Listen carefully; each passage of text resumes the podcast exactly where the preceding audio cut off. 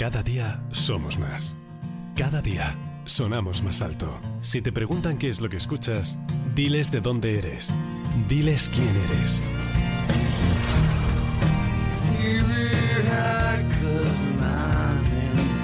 Vinilo FM. Somos los rockeros de la costa.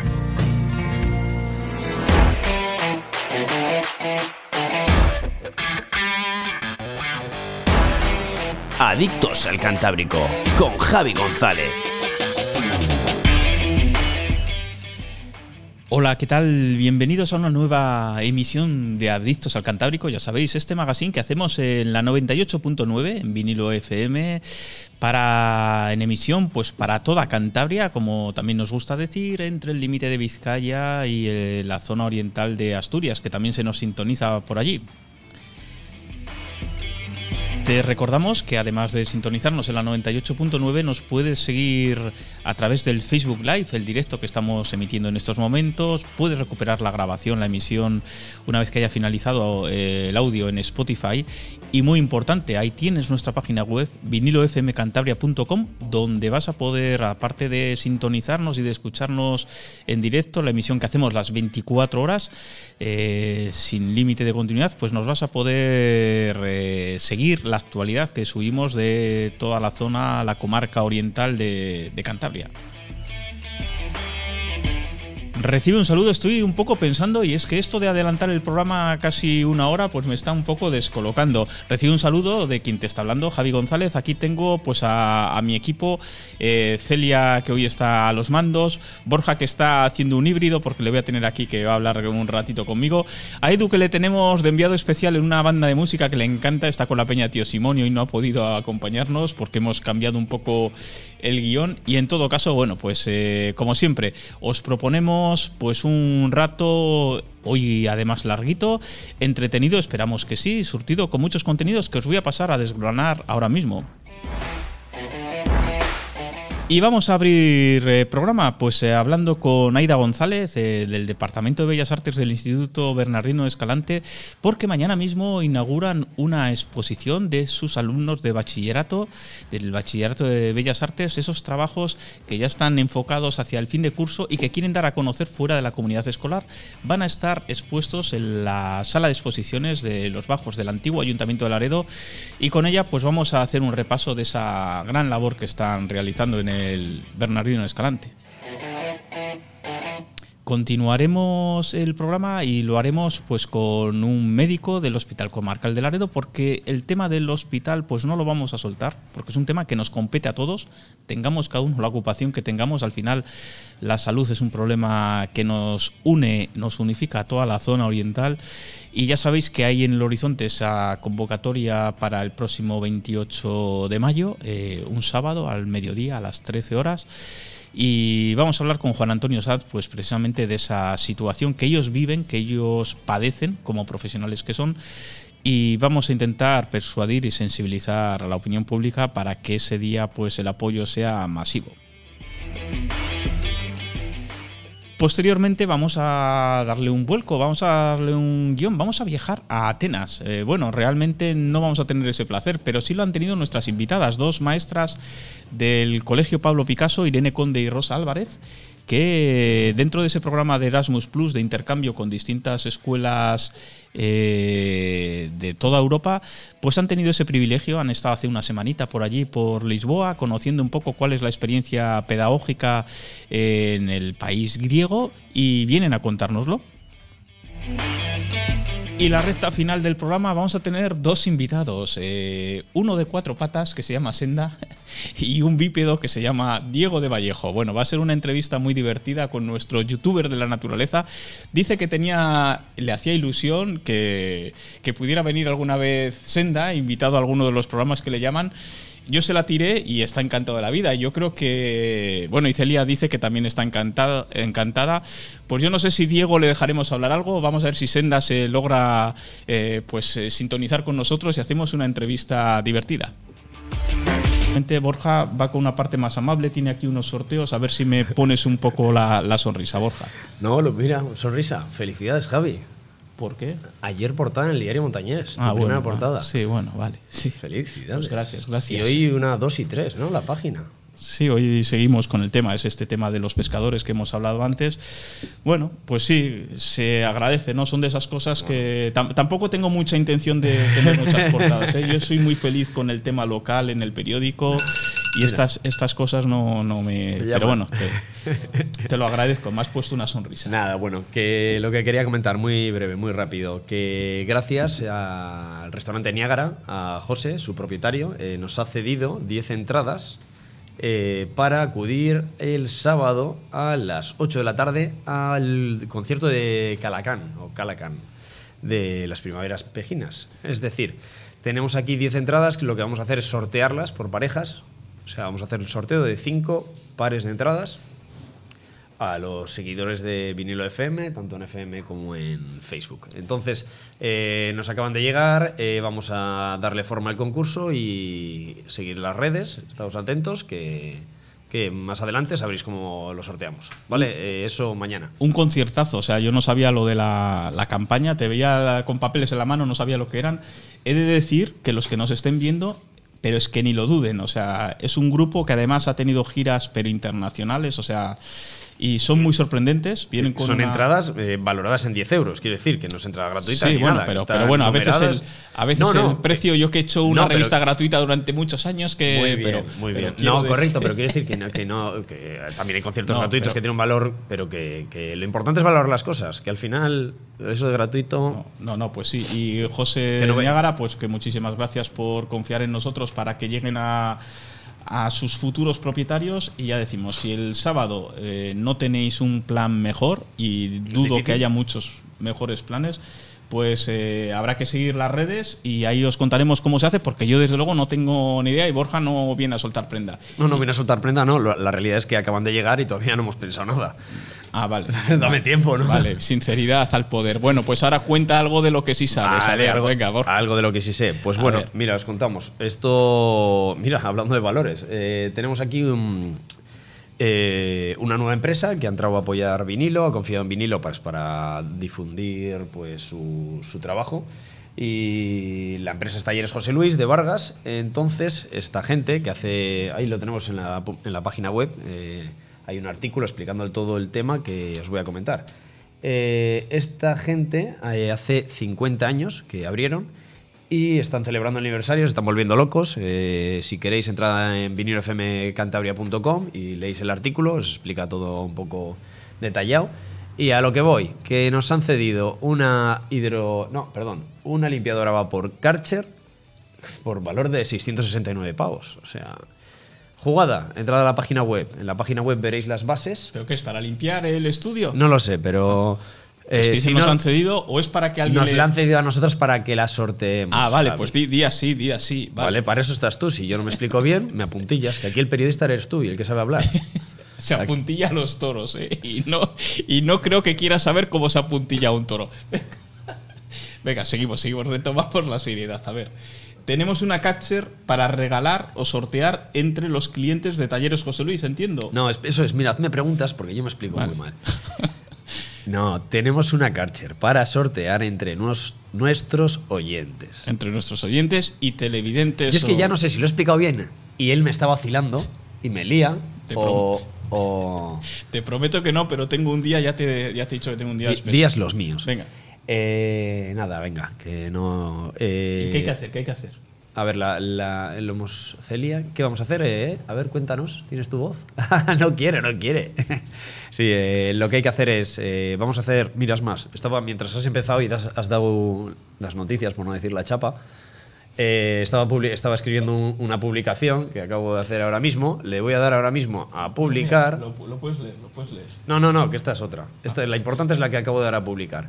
Es decir, en estos precisos momentos hay una publicación en el Facebook de vinilo eh, y la gente que quiera participar en el sorteo, lo único que tiene que hacer es darle a me gusta a la publicación, eh, darle a me gusta a la página de vinilo, darle a me gusta a la, a la página de Talleres José Luis Tres me gustas y compartir. y compartir. Yo creo que está bien dicho. Bueno, ahí es una tontería, es tas, tas, tas y a funcionar. Y entras en el sorteo de una hidrolimpiadora. No, limpiadora a vapor, que siempre me equivoco. Y bueno, más detalles en la página web, pues todas las bases, etcétera, etcétera. Que bueno, que las bases es, cumple esos requisitos. Y el jueves próximo, en tu programa de éxito de, de la tarde del jueves, pues vendrá eh, la gerente de esa empresa, nos contará un par, eh, un par de cosillas y aparte entregará ese premio. O haremos público el, el ganador. A todo esto, muchas gracias, Javi. Eh, hasta luego. y ya está todo. Ya te ¿vale? vas. O Sí. sea, no me das el placer de que te eche. Yo iba a decir, ahora me voy a dar. No, solo te doy el placer de hacerme alguna pregunta por si te han quedado dudas acerca de alguno de los dos sorteos. No, no, si lo has explicado. lo importante- todo. Cristalino. Sí, lo, Cristalino. import- no, lo importante Mira, es que a- la gente lo sepa. Que yo- Hoy, hoy el programa va de mucha pedagogía, pero tú has estado muy bien, muy Sí, no sé, te pero yo que- tengo cinco minutos para llegar a un sitio al que no me va a dar tiempo a llegar porque tarda siete en llegar. Bien, eso es un, eso es un, un jeroglífico algo así. Bueno, ya lo intentaré resolver. Tú llama dentro de siete minutos a ver dónde estás. Yo creo que como sigas aquí, no estarás muy lejos.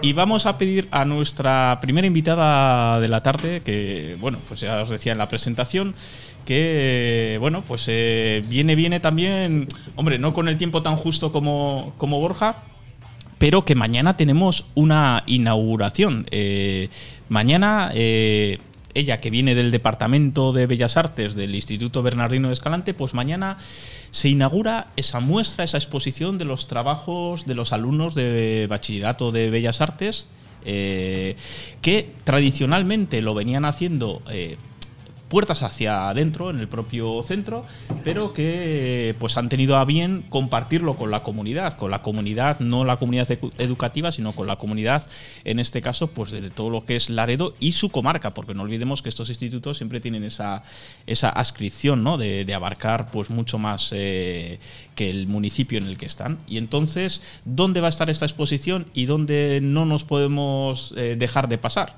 Pues en los bajos del antiguo ayuntamiento de Laredo. Eh, Aida, eh, Aida González, pues eh, nos vas a ir dando un poco las claves. Buenas tardes. Muy bien, buenas tardes. Eh, te voy a pedir públicamente disculpas porque ayer, eh, bueno, pues eh, se nos torció un poco el día y fuiste una persona, no nos había pasado todavía, que vino al programa cuando no estábamos en el programa. Entonces te pido Sí. públicamente, aquí las cosas hay que dar la cara y bueno, y agradecerte doblemente que hoy estés con nosotros. Muchas gracias. Nada, no, Vale. no pasa nada. Vale, pues ahora que ya he hecho eh, la penitencia o, el- o he confesado el pecado, pues ahora sí, vamos un poco con, con lo que teníamos que haber hablado y que vamos a hablar hoy. Aida. Muy bien. Eh, bueno, pues eh, eh, la verdad es que esta exposición que se inaugura mañana, mañana día 19, pues es una muestra de los alumnos y alumnas del Bachillerato de Artes, que está en el Instituto Bernardino ya desde hace bastantes años, y, es una muestra de sus trabajos que, que creo que representa muy bien lo que hacen durante, durante todo el curso, en las diferentes asignaturas. Eh, ellos eh, trabajan mucho pues, en técnicas de expresión, en dibujo artístico, en diseño y, en imagen, en otras asignaturas, que, que luego pues, creemos que es bueno que den a conocer ¿no? al público, que la gente pueda apreciar ese trabajo que se hace y que, y que se lleva celebrando esta exposición pues, bastantes años, desde que comenzó el, el bachiller de artes. Eh, hemos ido cambiando el sitio, pero ahora es en el, en el antiguo ayuntamiento. Por eso decía yo que eso facilita que, que- que salgáis un poco del entorno de la comunidad escolar, ¿no? Y que ellos, Sí. pues un poco se pongan a prueba delante de un público que, que más crítico no puede ser. O sea, quiero decir, Sí, cuando, sí. cuando yo me encuentro una obra y no sé quién está detrás, no son los compañeros, ¿no? Que igual a veces son más indu- indulgentes. Pues es, es buena esa prueba de fuego porque al final a lo que se van a tener que dedicar en el futuro, el que quiera seguir esta rama del arte, pues va a pasar mucho por ahí, ¿no? El someterte Sí. al juicio crítico o acrítico de alguien que no te conoce y, y va a juzgar tu obra. Sí, eso es. eh, gente que vea las obras, que las aprecia, que efectivamente no conociendo a- al que las hace, ¿no? Pues puede tener diferentes opiniones. Entonces, eh, yo creo que está muy bien sacarlo eso del ámbito del instituto, ¿no? Que ya también al ponerle un marco, al, al hacerlo en una sala de exposiciones, ya cambia, cambia el contexto y cambia todo. Entonces, eh, es una oportunidad para ellos también para, para la gente de Laredo, que creo que se puede, se tiene que acercar a ver esta exposición. Y, bueno, también es, es bonito trabajar eh, con ellos en la, eh, pues en la elección de trabajos, ¿no? el, que, el que lo vean y el que luego también sientan cierto orgullo de lo que han conseguido. Porque estas obras que vamos a ver entonces entiendo que vienen a ser como eh, la obra de, fin de curso, pero una obra de fin de curso eh, proyectada en el tiempo, no, que se ha hecho en, sí, corto. Sí, se ha ido haciendo durante todo el curso, o sea, ha habido pues eh, cosas que igual han hecho durante el primer trimestre, otras durante el segundo, o sea que es como una evolución del trabajo ¿no? durante todo el curso. Y entiendo también, Aida, que sin que me tengas que hacer un spoiler, porque para eso tenemos que ir y conocer las obras, pero que vamos a tener la oportunidad de ver, pues eso, distintas técnicas que, trabajáis y que, enseñáis a los alumnos. Eso es, hay diferentes técnicas, pues eh, hay desde dibujo pues a boli, por ejemplo, hay una unos cuadros muy, muy buenos, hiperrealistas. Hay diferentes técnicas, pues como los pasteles, el carboncillo, el lápiz. Eh, luego también podemos encontrar maquetas de, diseño, o sea que, que hay un poco de todo. También esculturas. Bueno, pues un poquito variado para todos los gustos. Dime, para no ponernos nerviosos los que vayamos, que no depende la evaluación de esos trabajos de, de, lo que opinemos. O sea que no, no, eso ya está, ya, está, resuelto. ya está resuelto. sí, eso ya está puesto y, y, ya digo que también lo importante es, es la evolución ¿no? que ellos tienen también a nivel personal. O sea, no, no todos los trabajos igual se pueden valorar eh, bajo la misma perspectiva, porque cada, luego cada alumno, cada alumna pues va evolucionando de una manera. Y, bueno, pues eso es importante que ellos también lo, observen y luego lo puedan contemplar. Aida, me, hay gente que nos está escuchando y me pregunta, oye, si se pueden adquirir las obras. Pues la verdad que eso yo no sé si luego se pondrán en contacto con los autores y, pueden hablar con ellos. En principio es, ya te digo, pues para mostrar sus trabajos, pero bueno, luego ellos tienen esas obras, eh, se quedarán con ellas porque se les devolverán los trabajos y, oye, igual si se ponen en contacto o lo que sea, pues, pues habla, tendrán que hablar con los artistas. A ver, debemos tener oyentes de, mucha fe. Espero que no sean de los del Facebook Live y del Facebook Live y sean de los de que solo escuchan, porque digo, hombre, sin haber visto las obras y ya las quieren comprar, ¿esto qué es? O sea, vamos a ver, o sea, un poco de paciencia, vamos a esperar. Eh, muy importante, va a estar expuesto casi un mes, del 19 de mayo hasta el 12 de junio. Sí, eso es. ¿Y los horarios? Eh, los horarios, pues eh, los había apuntado porque son un poco. Eso, están, en, están en el, en el cartel, pero que no me lo sé de pues memoria. espera, sé mira, que, vamos a hacer trampas. sé que abre durante. O sea, abre todos los días de la semana y luego por de miércoles a sábado, perdón, de 11 y media, de 11 a una y media y de 5 y media a 8 y media. Y luego los domingos de 11 a 2. Bueno, sí, pues básicamente eso, un poco como como vienen siendo pues también la exposición que coincidirá, se solapará con algunas de las exposiciones en, el, en la parte de arriba, que suele... Bueno, ahora tenemos a Julio de Pablo, o sea que, entiendo que sí, Que, vamos, que se, se, adapta y se sincroniza. Y bueno, eh, ¿qué, pulsáis, eh, Aida, entre los alumnos? Porque lo que decimos, una cosa es que durante el año eh, ellos trabajan dentro del instituto, hacen cosas de cara a sus compañeros, ¿no? Pero cuando se trata ahora de, preparar y de ver que sus trabajos van a salir, van a ir a una sala de exposiciones, las va a poder ver desde gente, sí, de su familia, vale, pero luego gente que lo que decimos, ¿no? Pues incluso muchos turistas que, ya estamos viendo que Laredo pues empieza a recabar, ¿no? Y que, y que va a ir a más y en junio pues todavía tendremos más. ¿Qué te cuentan los alumnos? Bueno, yo creo que ellos todavía, a ver, tampoco eh, han contado demasiado de, esas expectativas, ¿no? De lo que de lo que va a pasar cuando lo vean, pues terceras personas, etcétera. Yo creo que ellos eh, saben mm, cómo están sus trabajos, ¿no? Y si, si los han traído y, están bien y se pueden exponer o, creen que están bien para exponer, casi son ellos los, los propios jueces, ¿no? Por decirlo de alguna manera. O sea que tampoco han hecho mucho hincapié en las críticas o en lo que va a pasar después o lo que sea. Ellos eh, pues han hecho un trabajo que consideran que está bien, ¿no? Si va a ser expuesto y tal. Y, bueno, yo creo que luego estarán orgullosos cuando lo vean allí, eh, in situ. Entonces, Y habrá que ver luego su respuesta, pero en principio, pues están contentos, claro.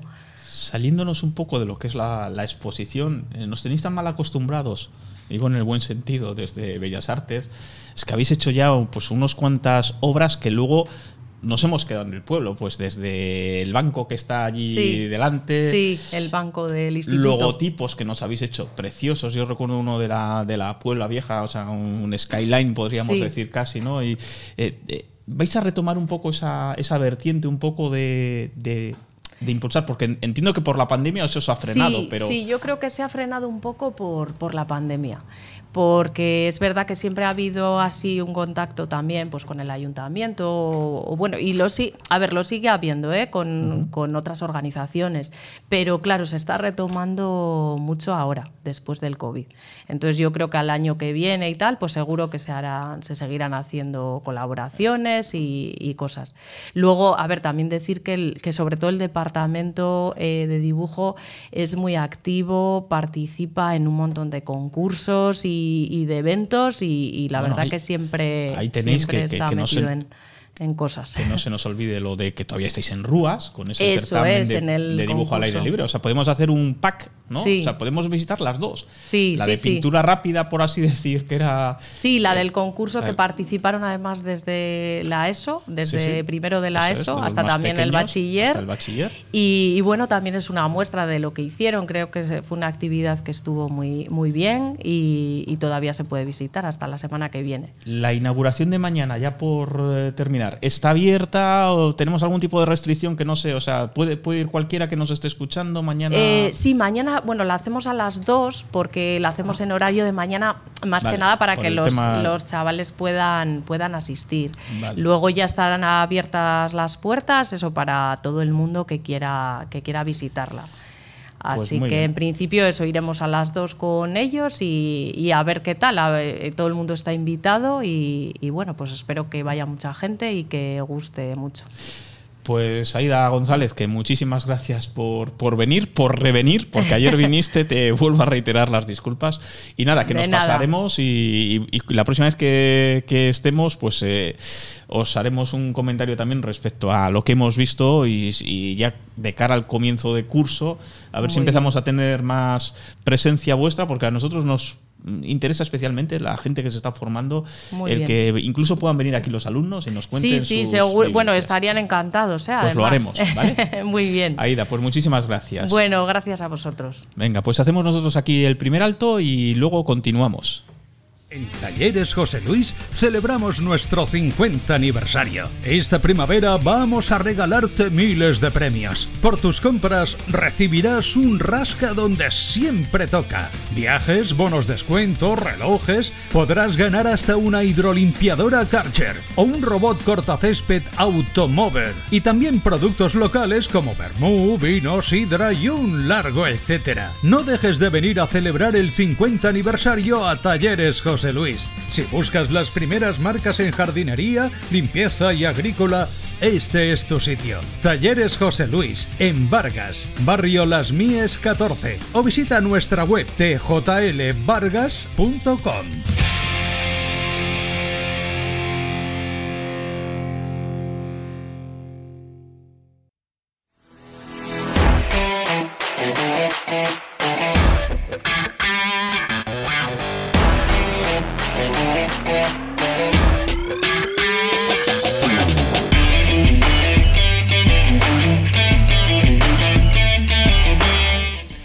Bueno, pues eh, seguimos en esta tarde que ya os dije en la presentación que está un poco pues eh, apurada, pero bueno, ahí vamos, poquito a poco. Eh, tenemos ahora ya nuestro siguiente invitado, a Juan Sanz. Me decía, aunque yo le eh, como Juan Antonio, pues Juan, que es como se le conoce más popularmente, médico de medicina pre- preventiva y salud pública, digo bien. Sí, sí, correctamente. Vale. Eh, y lo que decía en la presentación, bueno, pues en estos días y sobre todo de cara a esa, esperemos que gran movilización del próximo 28, eh, pues sí que queremos tener en el candelero un poquitín el tema del hospital comarcal. Eh, porque al final el hospital, aunque suene así atópico, pero el hospital somos todos. Por supuesto que somos todos. Eh, lo estaba hablando esta mañana con algunos compañeros. Eh, yo trabajo allí, pero yo soy también un habitante de la, del área de salud y, es mi hospital donde tengo que ir a, a tratarme, donde ha nacido mi hijo. Eh, vamos, soy un, un, un, paciente más del hospital y soy estoy tan, tan, interesado como cualquier otro vecino del área, pues en que funcione bien y que dé un servicio adecuado a toda la ciudadanía. Uh -huh. Y yo he de decir que bueno, que a Juan pues un poco es de los que le he visto más dinámico, más activo, más culo inquieto en las redes. Eh, me encantó esa iniciativa que decías, yo me voy a poner un lazo negro un poco de eh, que, que simbolice ¿no? esa reivindicación de que aquí hay un problema que está latente, está por resolver. Pues sí, sí, fue una idea así de esas de última hora y bueno, pues la verdad es que la, la, la ejecutamos allí un poco así de prisa y corriendo. Bueno, repartimos como casi 300 lazos entre profesionales, sobre todo del centro, y bueno, pues la verdad es que la gente lo sigue llevando, yo también lo sigo llevando, y bueno, quiere decir un poco que estamos preocupados, bastante preocupados. Eh, yo iba ahí, ¿no? Porque cuando resumimos y los medios que nos gustan mucho, los titulares y tal, mm, tendemos a despersonalizar, ¿no? Decimos, eh, faltan profesionales, faltan profesionales, que es el gran problema. Pero muchas veces eh, nos olvidamos de los profesionales que estáis allí. Y esa falta de profesionales a los que os repercute directamente es a vosotros que, entre comillas, tenéis que asumir muchas más responsabilidades y muchas más tareas que las que os corresponderían en el caso de que esos profesionales que faltan estuviesen integrados en, en el día a día del hospital. Por supuesto. Bueno, yo realmente mi puesto no es directamente asistencial, aunque de vez en cuando trato con pacientes, pero muchos otros compañeros eh, que su actividad se realiza en consultas o en hospitalización o en quirófanos, bueno, pues atienden una serie de pacientes. Eh, si son un equipo de tres o cuatro personas, pues tienen, por así decirlo, una cartera de pacientes que dependen, que es una palabra que quizá no está muy bien, pero dependen de ellos.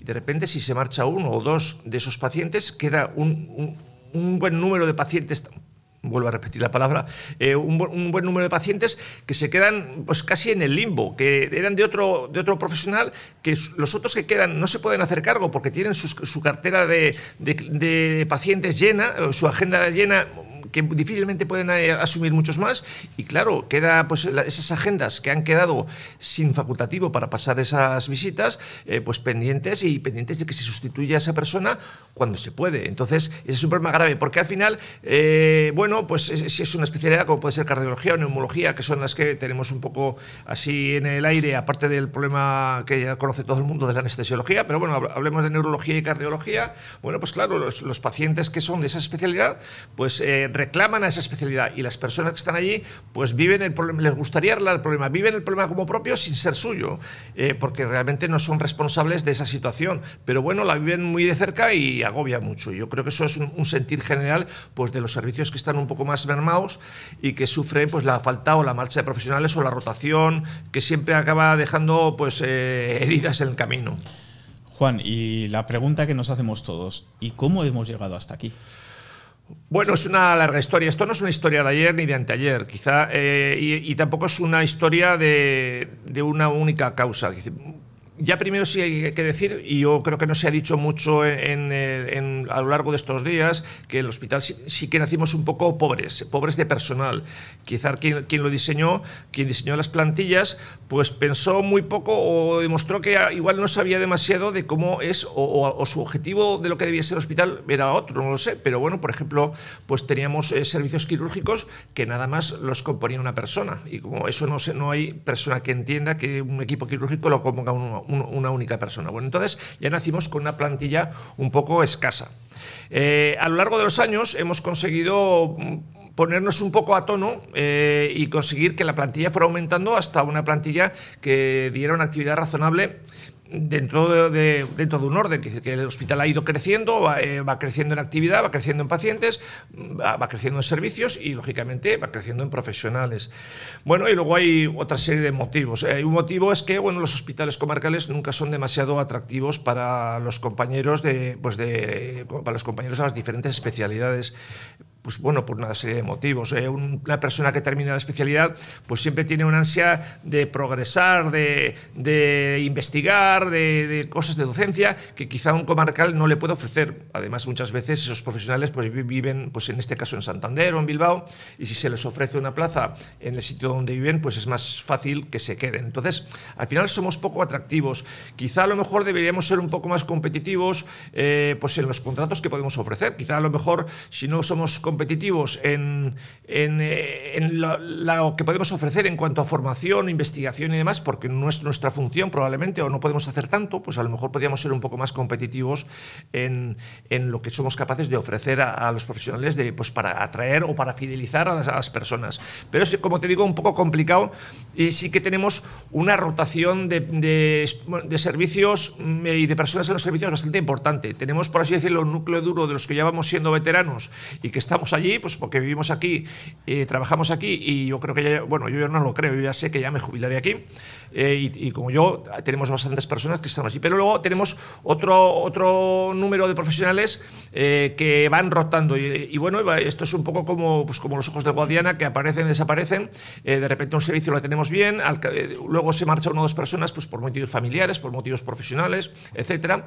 Y bueno, eh, pues eh, en esas estamos. Y, luego, bueno, pues eh, ahora se nos ha agravado mucho el problema porque uno de los servicios cruciales para la actividad del hospital es el servicio de anestesiología y nos ha generado un problema crítico y que requiere una, solución de urgencia. Y, este problema no es de, este año, ni mucho menos, ni del año pasado.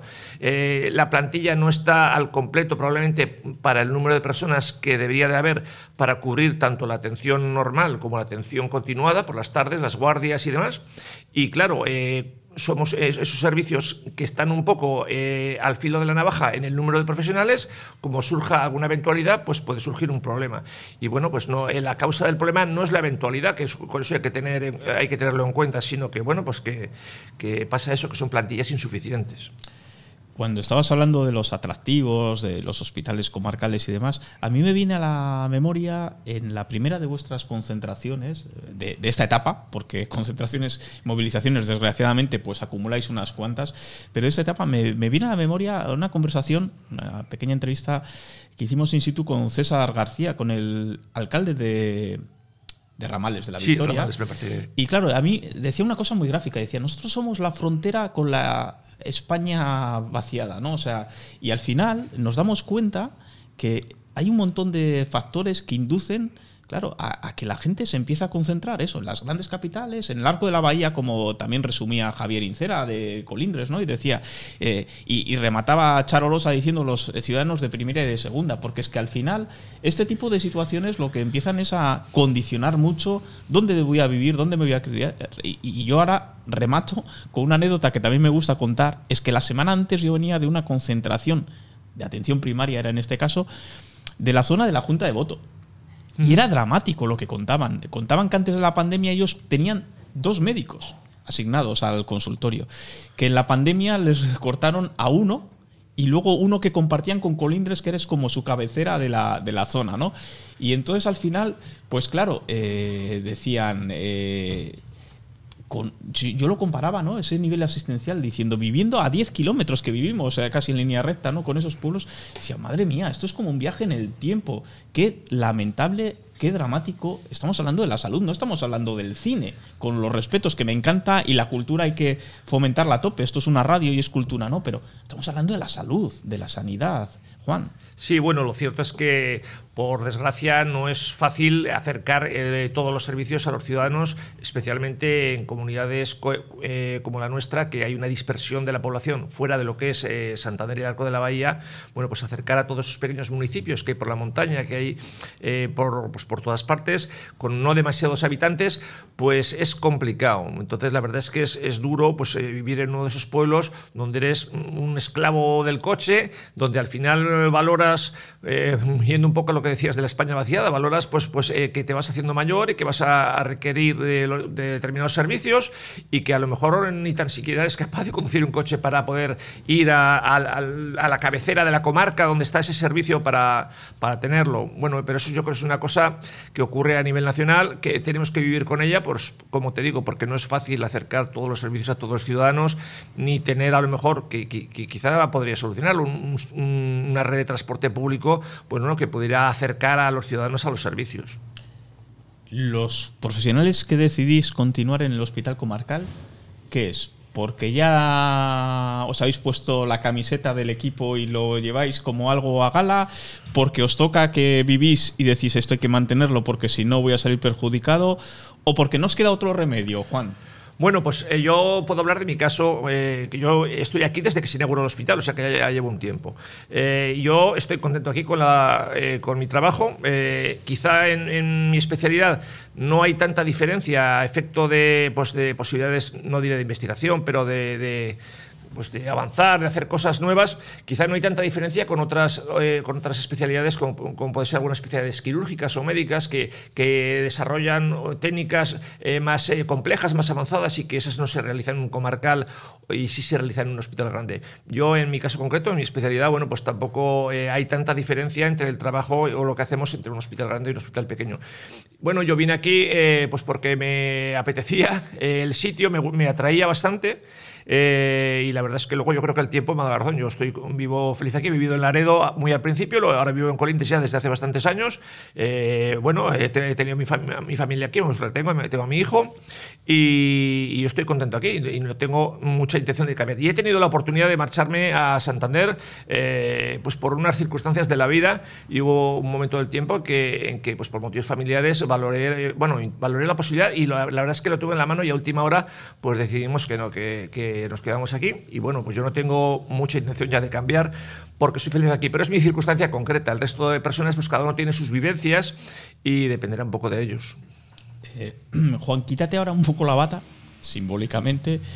Y a ver, a los ciudadanos que muchas veces eh, asistimos a esto y parece que no va con nosotros. Eh, parece que oímos problemas, estos son los políticos, esto ahora son los, los médicos que están reclamando. eh, ponnos en la, en la tierra. Bueno, eh, ocurre lo que, estamos diciendo, pues tanto en nuestras concentraciones como en, pues, a través de las redes sociales, como en los medios de comunicación. Tenemos un problema grave que atañe a todos los ciudadanos. No es un problema profesional, no es un problema laboral, es un problema de asistencia a la ciudadanía. Un problema que ahora mismo tenemos eh, urgente en una especialidad, que es anestesiología. eh, de media urgencia en otras especialidades como es neumología, que bueno, parece que a lo mejor puede mejorar un poco la cosa, pero está la cosa complicada. En cardiología, que puede complicarse bastante. Y en otras especialidades que pueden ir cayendo, como las fichas del dominó, el, Hospital de Laredo está en una situación complicada y necesita de una intervención por parte probablemente del Servicio de Salud, que es quien es garante de la asistencia de los ciudadanos a través bueno, pues de algún tipo de intervención eh, que no sea un parche. No- nosotros necesitamos ahora un parche eh, como el que va en una bici porque se nos está pinchando la bicicleta, pero es que luego vamos a tener que cambiar la, cámara, que, necesitamos medidas estructurales que permitan fideliz- eh, aumentar, bueno, por lo menos conseguir que la plantilla esté al completo, que tenga una cobertura, porque de vez en cuando eh, faltan profesionales, pues porque, porque se ponen enfermos, porque, por mil motivos, ¿no? Y claro, cuando faltan los profesionales no es lo mismo que falte uno de 20 que falte uno de dos. Entonces necesitamos tener cierta holgura y bueno, y, necesitamos eh, que haya, bueno, pues un- una, una adecuada previsión del de los movimientos que pueda haber y conseguir de alguna manera fidelizar a los profesionales pues con lo que es nuestro hospital. Es un problema que es de toda la ciudadanía porque al final pues eh, nos hemos acostumbrado eh, casi todos, yo el primero, a, que cuando necesitamos eh, una la asistencia especializada, aparte de, lo de la dependencia de los centros de salud, vamos al Hospital del Laredo. Es, raro, no diré que no lo hagamos nunca, ir al Hospital Marqués de Valdecilla, que tiene su función y bueno, que yo creo que hace una muy, un muy buen trabajo, pero la, mayoría, la mayor parte de la atención especializada se da en, en el Hospital de Laredo, que es el hospital cercano a los ciudadanos del área, y la verdad es que la- las cosas no están pintando bien. Esperamos, bueno, que... que, eh, vayan mejorando, pero y vamos a estar muy, muy encima, pues los profesionales, y yo creo que debería estar encima toda la ciudadanía de las cosas que vayan pasando en los próximos días, porque hay cosas que tienen que solucionarse en los próximos días, porque, bueno, porque es un servicio esencial para el área y que a nadie, y a mí el primero, no nos gustaría perder. Pues ya de cara a. Bueno, ya, ya decía, mañana jueves volvéis a tener la de, la de las 12 del mediodía, que desgraciadamente ya es una, un hábito que esperemos que no se tenga que extender demasiado. Eso será buena señal. Si nos vemos fuera y os vemos dentro, eso es buena señal. Pero tanto a la de mañana como sobre todo a la del día 28, que ya digo que nosotros vamos a estar eh, sensibilizando. Pues ahí tienes el micrófono, Juan. Eh, imagínate que tú eres el encargado de, de trasladar la convocatoria. ¿Qué, qué responsabilidad. No, bueno, ya te ayudaremos otros, pero hoy lo vas a hacer tú. Bueno, yo invito a, a todos los ciudadanos a, a participar en este tipo de movilizaciones. Mañana nos concentraremos y no es una concentración solo de, de profesionales del hospital. Puede venir quien quiera a echarnos una mano, a apoyarnos, puede pedirnos incluso que le demos algún lazo negro, que todavía tenemos eh, material para hacerlos. Eh, y ahí, bueno, leeremos un comunicado. Y ahí estaremos. Puede venir, como digo, quien quiera, y estamos un poco a la expectativa de, una, de la reunión que va a haber el viernes, pero eh, de, la, de la mesa sectorial, porque es posible que, es, bueno, tenemos alguna esperanza de que se pueda solventar el parche ese que necesitamos de la anestesiología, pero el, el- el cambio de la cámara, del neumático, el cambio del neumático es un cambio de más profundidad y quizá requiera una mayor movilización de la población. Entonces, aunque yo no pertenezco a, a las organizaciones que lo han convocado, me comulgo con lo que, con lo que han hecho, con los sindicatos, con la, con la, con la Junta de Personal, a esa concentración o manifestación, o como lo queramos llamar, del día 28, reclamando, bueno, pues que, como decía eh, el alcalde de Colindres en, la en esa primera en esa primera reunión que tuvimos, y con el cual me une una cierta amistad, pues no queremos una, una asistencia sanitaria de dos velocidades para los ciudadanos de Cantabria. Queremos que, bueno, pues no podemos compararnos, lógicamente, con lo que es el Hospital Marqués de Valdecilla, pero no queremos perder lo que tenemos.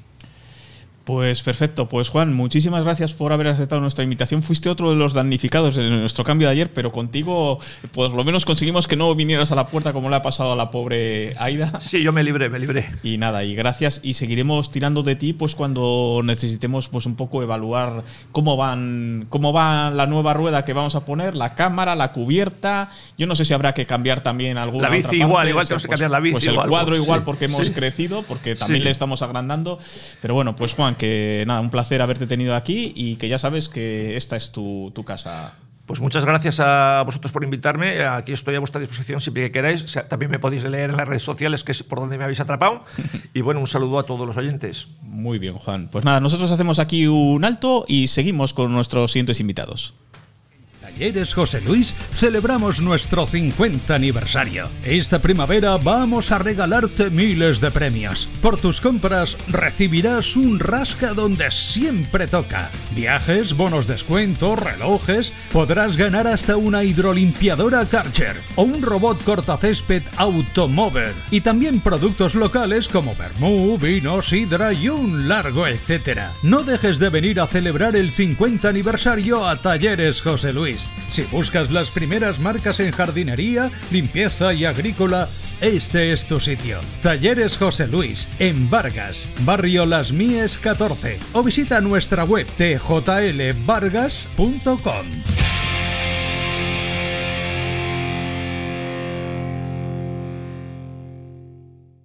Qué contentos están mis padres, me dicen que qué cómodo es su plato de ducha. Antes con la bañera salto va y salto viene para entrar, con el peligro que eso supone. Además es de una marca cántabra, Rocal y Marmotec. ¿Cómo no lo cambiaríamos antes? Rocal Marmotec. Fabricación de platos de ducha a medida y estándar, con antideslizante clase 3 de máximo nivel. Fabricamos en cualquier color. Servicios al profesional, tienda y almacén con los mejores precios. Stock con entrega inmediata. Teléfono 942 000 316. La Sierra 3, Treto. Rocal y Marmotec. Cambia ahora tu bañera por un plato de ducha al mejor precio.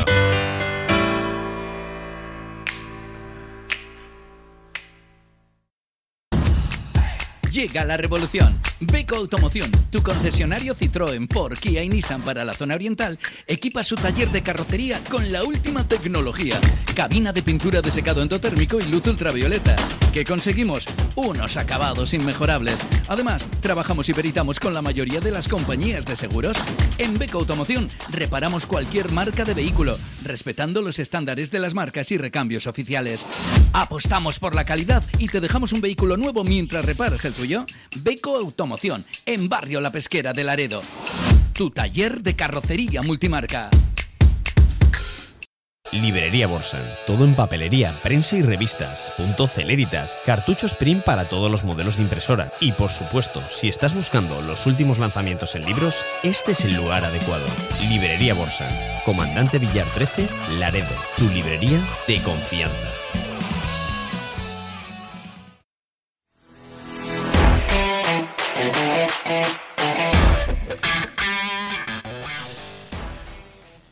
Bueno, pues ya hemos cambiado, no de decorado, sigue, sigue siendo el mismo decorado, sí de protagonistas. Y bueno, tengo, tengo aquí que, que, eh, se han empeñado en que voy a hacer un examen. No voy a hacer ningún examen. Eh, exámenes hacen ellas y lo hacen muy bien. Son dos maestras, eh, Irene Conde y Rosa Álvarez, eh, del Colegio Pablo Picasso, y nos vienen a contar una experiencia que yo decía en la presentación, hombre, una experiencia que de entrada nos induce a la envidia, la envidia sana porque están recién llegadas, hace una semana escasa, están recién llegadas de Atenas. De Atenas. Y no penséis que han ido de viajes, es igual la parte, eh, quiero decir, de viaje de placer, me refiero, aunque se lo hayan podido pasar bien. Es un viaje que está enmarcado dentro de esa experiencia del Erasmus Plus, en el que el colegio Pablo Picasso, pues además está ejerciendo de coordinador, de, locomotora, digamos, de esa, de esa iniciativa entre varios colegios europeos.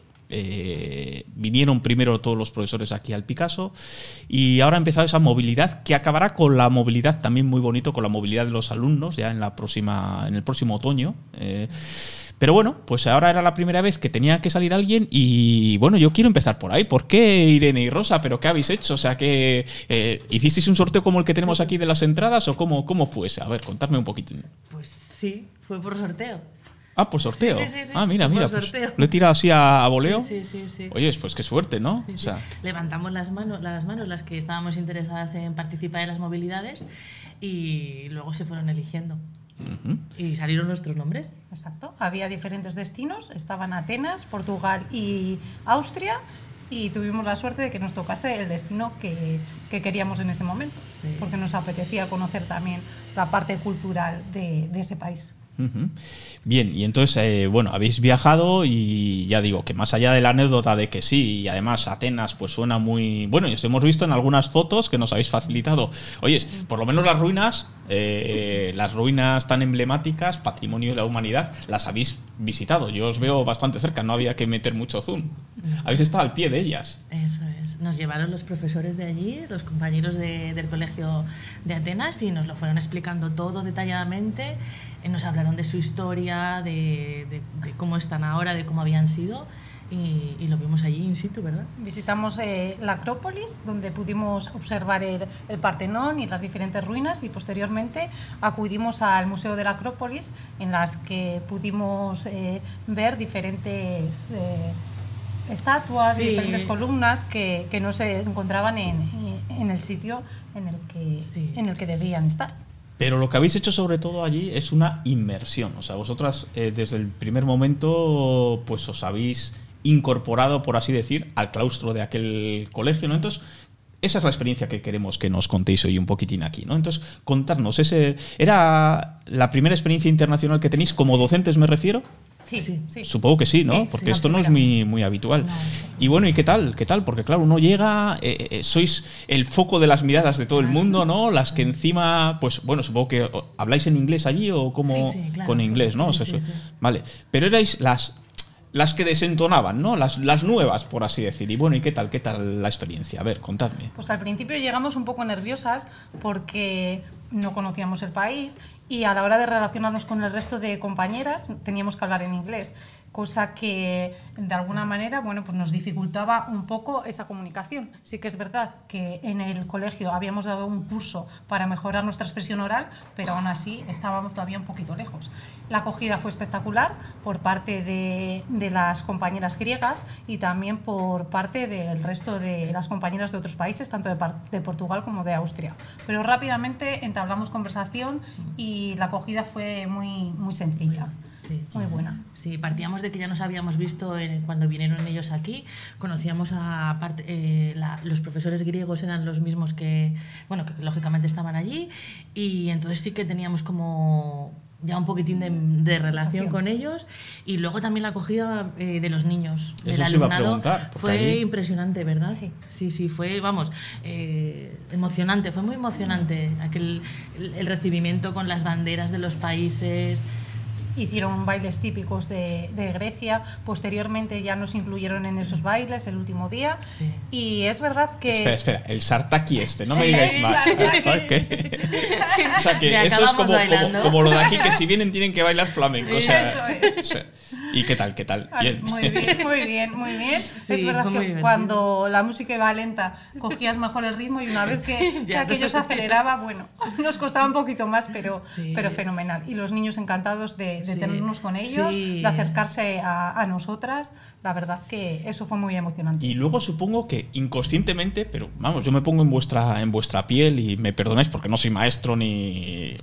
Pero me refiero a que no está uno con la tentación de, de jugar como a las diferencias todo el rato. Mira cómo Sí, hacen esto, mira cómo hacen esto otro, ¿no? Entonces, contadme ahí eh, eso, lo que más os va chocando de todo eso que vais viendo, las experiencias pedagógicas, de cómo lo hacen ellos y ellas, eh, vuestros compañeros de allí, y, y que os llama mucho la atención. A ver, contadme cosas.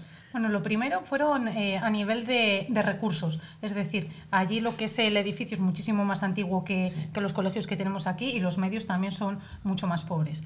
Pero a nivel educativo o a nivel pedagógico tampoco vimos tantas diferencias eh, en cuanto a la metodología. Sí que es cierto que nos llamaba la atención el dominio del inglés por parte de la mayoría del claustro. Eh, está formado por 26 profesores y no sé, igual 20 hablan inglés bastante bien. Eh, esto repercute también en las clases, ya que muchas de ellas eh, las dan, las imparten en este segundo idioma, y luego el nivel de los niños con respecto al idioma también era muy, Sí, era muy bueno. era muy elevado. Muy bueno. Ellos tienen eh, mínimo tres horas semanales de inglés. Entonces eso, claro, tres horas a la semana les hace que tengan un inglés muy, flu- muy fluido. fluido. De hecho, una de las actividades que hicimos con, con, un- con el grupo de lo que aquí en España sería sexto de primaria, eh, la hicimos nosotras dos con otros tres ni- dos niños Sí. y hablaban que nos dejaban alucinadas cómo nos explicaban, era, tra- nos- eh, era sobre un cuadro y nos explicaban el cuadro, lo que veían en el cuadro, cómo lo interpretaban en un inglés perfecto, perfecto. Sí, sí. Un- una curiosidad, nuestro cole, el vuestro, ¿El el, Picasso? el Pablo Picasso, eh, este cole griego, ¿cómo se llamaba? Así El 40 de Peristeri. Y en aquella zona hay, un, hay bastantes eh, colegios. Es verdad que también nos llamaba la atención que aquí eh, los centros de educación infantil casi siempre pertenecen también a- al colegio de educación primaria y allí están separados. Y allí se escolarizan a los alumnos a partir de los cuatro años, cinco, cuatro y cinco años. Pero sí, cuando decimos separados es con una carretera de por medio, ¿eh? ¿Ah, sí, sí, sí, no hay... O sea, para ir tienes que cru- salir, eh, cruzar, que te abran la otra puerta. Y No lo- pertenecen al mismo centro. No, no forman. No, no. Y, y lo que decía Irene de que se escolarizan a partir de los cuatro, eh, también se escolarizan en grupos eh, heterogéneos. O sea, cuatro y cinco por un lado son, se juntan en una misma clase y cuatro y cinco. No es como aquí en el Pablo Picasso o en cualquier cole de, de Cantabria, o la mayoría, que están los de tres, el otro grupo de cuatro y otro grupo de cinco. Aquí son grupos heterogéneos en Eh, Atenas. Ha- habladme a nivel decibelios, a nivel sonoro. eh, una cosa que caracteriza cuando uno visita un cole, por lo menos aquí en, en España, los que conocemos, es que se, se escucha, claro, menos cuando estáis hablando las maestras, vamos a decir, pero bueno, hay, hay un ruido. Eh, ¿Eso en el cole griego es igual o son más, son más Pues mm, lo que yo percibí es que eran bastante más tranquilos. Por lo ¿Sí? menos sí, cuando acudimos a visitar a las aulas de infantil, sí que estaban trabajando como en grupos cooperativos, todos centrados alrededor de una mesa y estaban muchísimo más tranquilos que, por ejemplo, cuando les tenemos nosotras en el aula repartidos por los diferentes rincones. En ese sentido, eran como todo más, más relajado, por decirlo Ajá. de alguna manera. Sí, sí, sí, sí. Y, y bueno, y seguidme contando cosas que os han llamado mucho la atención, porque ya digo, esta experiencia pues también se hace un poco para eso, ¿no? Para que pongáis en común unos y otros pues formas de, acercarse al alumnado que os luego os pueden servir, os pueden enriquecer vuestra propia docencia. Bueno, a mí una de las cosas que más me llamó la atención es eh, el, el recibimiento que, por parte de los niños, te digo, ¿eh? Ujú. Eh, el recibimiento y las ganas de acoger a la gente. Y a mí eso me hace pensar que cuando en, en noviembre del año que viene, no, de este año, vayan los alumnos del Pablo Picasso al 40 del Peristeri, se van a sentir prácticamente como en su propia casa. Porque, ya te digo, unas ganas de, de- de- de hacernos eh, parte del grupo, de su grupo, que creo que, que es una cosa muy llamativa y que, y que les va a venir muy bien a los, a los niños del Picasso. Luego hay que destacar también la motivación, la motivación que tienen por este tipo de, de proyectos, por ver caras nuevas. Esto también nos eh, ocurre también en el centro. Los niños de aquí están muy involucrados. Hicimos un Kahoot mientras eh, estábamos en, eh, en el colegio con los diferentes países y nos podíamos ver. Tanto los niños de Grecia como los de aquí eh, tenían una motivación muy alta por verse, por querer conversar, por querer responder las eh, preguntas de manera adecuada. Sí. No sé quién de las dos le, he leído, ahora estoy yo un poco liado, pero me he quedado con el dato porque me ha encantado eh, que lo pusierais sobre la mesa. El tema de las clases de teatro como, como asignatura. Sí, sí, sí, también a nosotros nos llamó mucho la atención que igual que tienen tres horas de inglés, tienen una hora semanal de, de- bueno, ellos lo llaman el drama, que es, es teatro, y nos explicaron que servía para, pues para desinhibirte de la vida y al final cuando te vas a enfrentar en, en tu vida adulta a una situación de un poquitín de estrés, pues que, que sepas enfrentarte a ella, para conocerse a ellos mismos, para relacionarse entre ellos. De hecho, nosotras hicimos una, nuestra primera actividad, fue una actividad de teatro que nos, eh, nos, nos organizó la profesora de Caterina Sí. de, de teatro, sí, sí, para conocernos mejor. Exacto, para conocernos con el resto de compañeros de los otros países, tuvimos que hacer un- una especie de juego. Sí, un- sí, sí. No, pero es que además eso, cuando lo razonabais así y ahora lo estáis repitiendo de nuevo, ¿no? Es que tiene todo el sentido del mundo, ¿no? ¿verdad? Sí, porque Yo al final eh, cada uno en el ámbito que nos toque, luego, pues fíjate, Claro. yo ahora me toca presentar, ¿no? Vosotras de docentes, pero da igual, el que está de cara al público, el que está en cualquier lugar, sea repartidor, sea cada uno en el ámbito, esa esa relación con los demás la tenemos, ¿no? Y si desde críos nos van enseñando, nos van inculcando, a mí me ha encantado ese, ese detalle Sí, sí, que sí. ponéis ahí sobre la mesa. Sí, sí, a mí también es una cosa que llama mucho la atención, que además sea obligatorio. Que no es que digas si quieres vas, si quieres no, es que es, te preparas para la vida, que al final es de lo que se tratan las escuelas, ¿no? De prepararnos para la vida. hay un indicador ¿no? para, para valorar pues, eh, lo a gusto, no, no lo a gusto que estamos en un sitio, y es la cuantificación largo-corto. ¿Qué se os ha hecho? ¿Largo o se os ha hecho corto? Corto. Express, sí. Se nos ha hecho un viaje express muy corto. Además, el, el martes salimos muy pronto, salimos a las 7 de la mañana de- desde Bilbao, eh, hicimos escala en Barcelona y a las eh, 11 menos 25 cogimos el siguiente avión hacia Grecia y el vuelo fue de una duración aproximada de tres horas. Hemos llegado a las cuatro y media y en ese momento... Pareces azafata. Sí. y en ese momento lo que hicimos fue ir al hotel a dejar las maletas y nos dispusimos ya a dar un paseo por la ciudad. A las 7 de la tarde ya habíamos quedado con el resto del profesorado, así que bueno, ese fue Sí. nuestro tiempo libre. Es que fue muy rápido. Y ha sido todo rapidísimo. Nos habríamos quedado eh, unos días más, nos ha encantado la ciudad. Eh, y luego la parte pedagógica y la parte que hemos pasado con tanto con los compañeros como con los alumnos ha sido muy enriquece- enriquecedora. Vale, pero yo no quiero que eh, dejaros marchar, por así decir, porque claro, digo, esto, esto se inserta dentro de, de una línea que se le está dando. Vosotras, eh, ¿cuánto tiempo lleváis en el Pablo Picasso? Ah, Ahora, ahora vienen las partes de examen que no habéis preparado, a ver. No, esta es fácil. Yo Esta sí, esta es fácil. Esta no la llevo sabe. tre- tre- tres años. Tres años. Y este para mí es mi primer curso. Es tu primer curso. Vale, pues entonces me servís, porque claro, no sois como, pues antes he tenido a Juan que lleva desde que se inauguró el hospital comarcal, claro, le, le voy a enseñar yo algún, algún rincón secreto, ¿no? Pero vosotras que relativamente lleváis poco, tres años, un año, contadme, no sé, eh, desde fuera se ve de una manera cuando entráis, se ve otra. Digo porque es un cole que, que aquí tenemos varios además. Esto de tener a Gala ser un municipio educativo, pues se, se plasma ¿no? en los distintos centros. Pero bueno, en el que os toca a vosotras, ¿qué, qué percibís del, del centro? A ver. Nosotras estamos encantadas.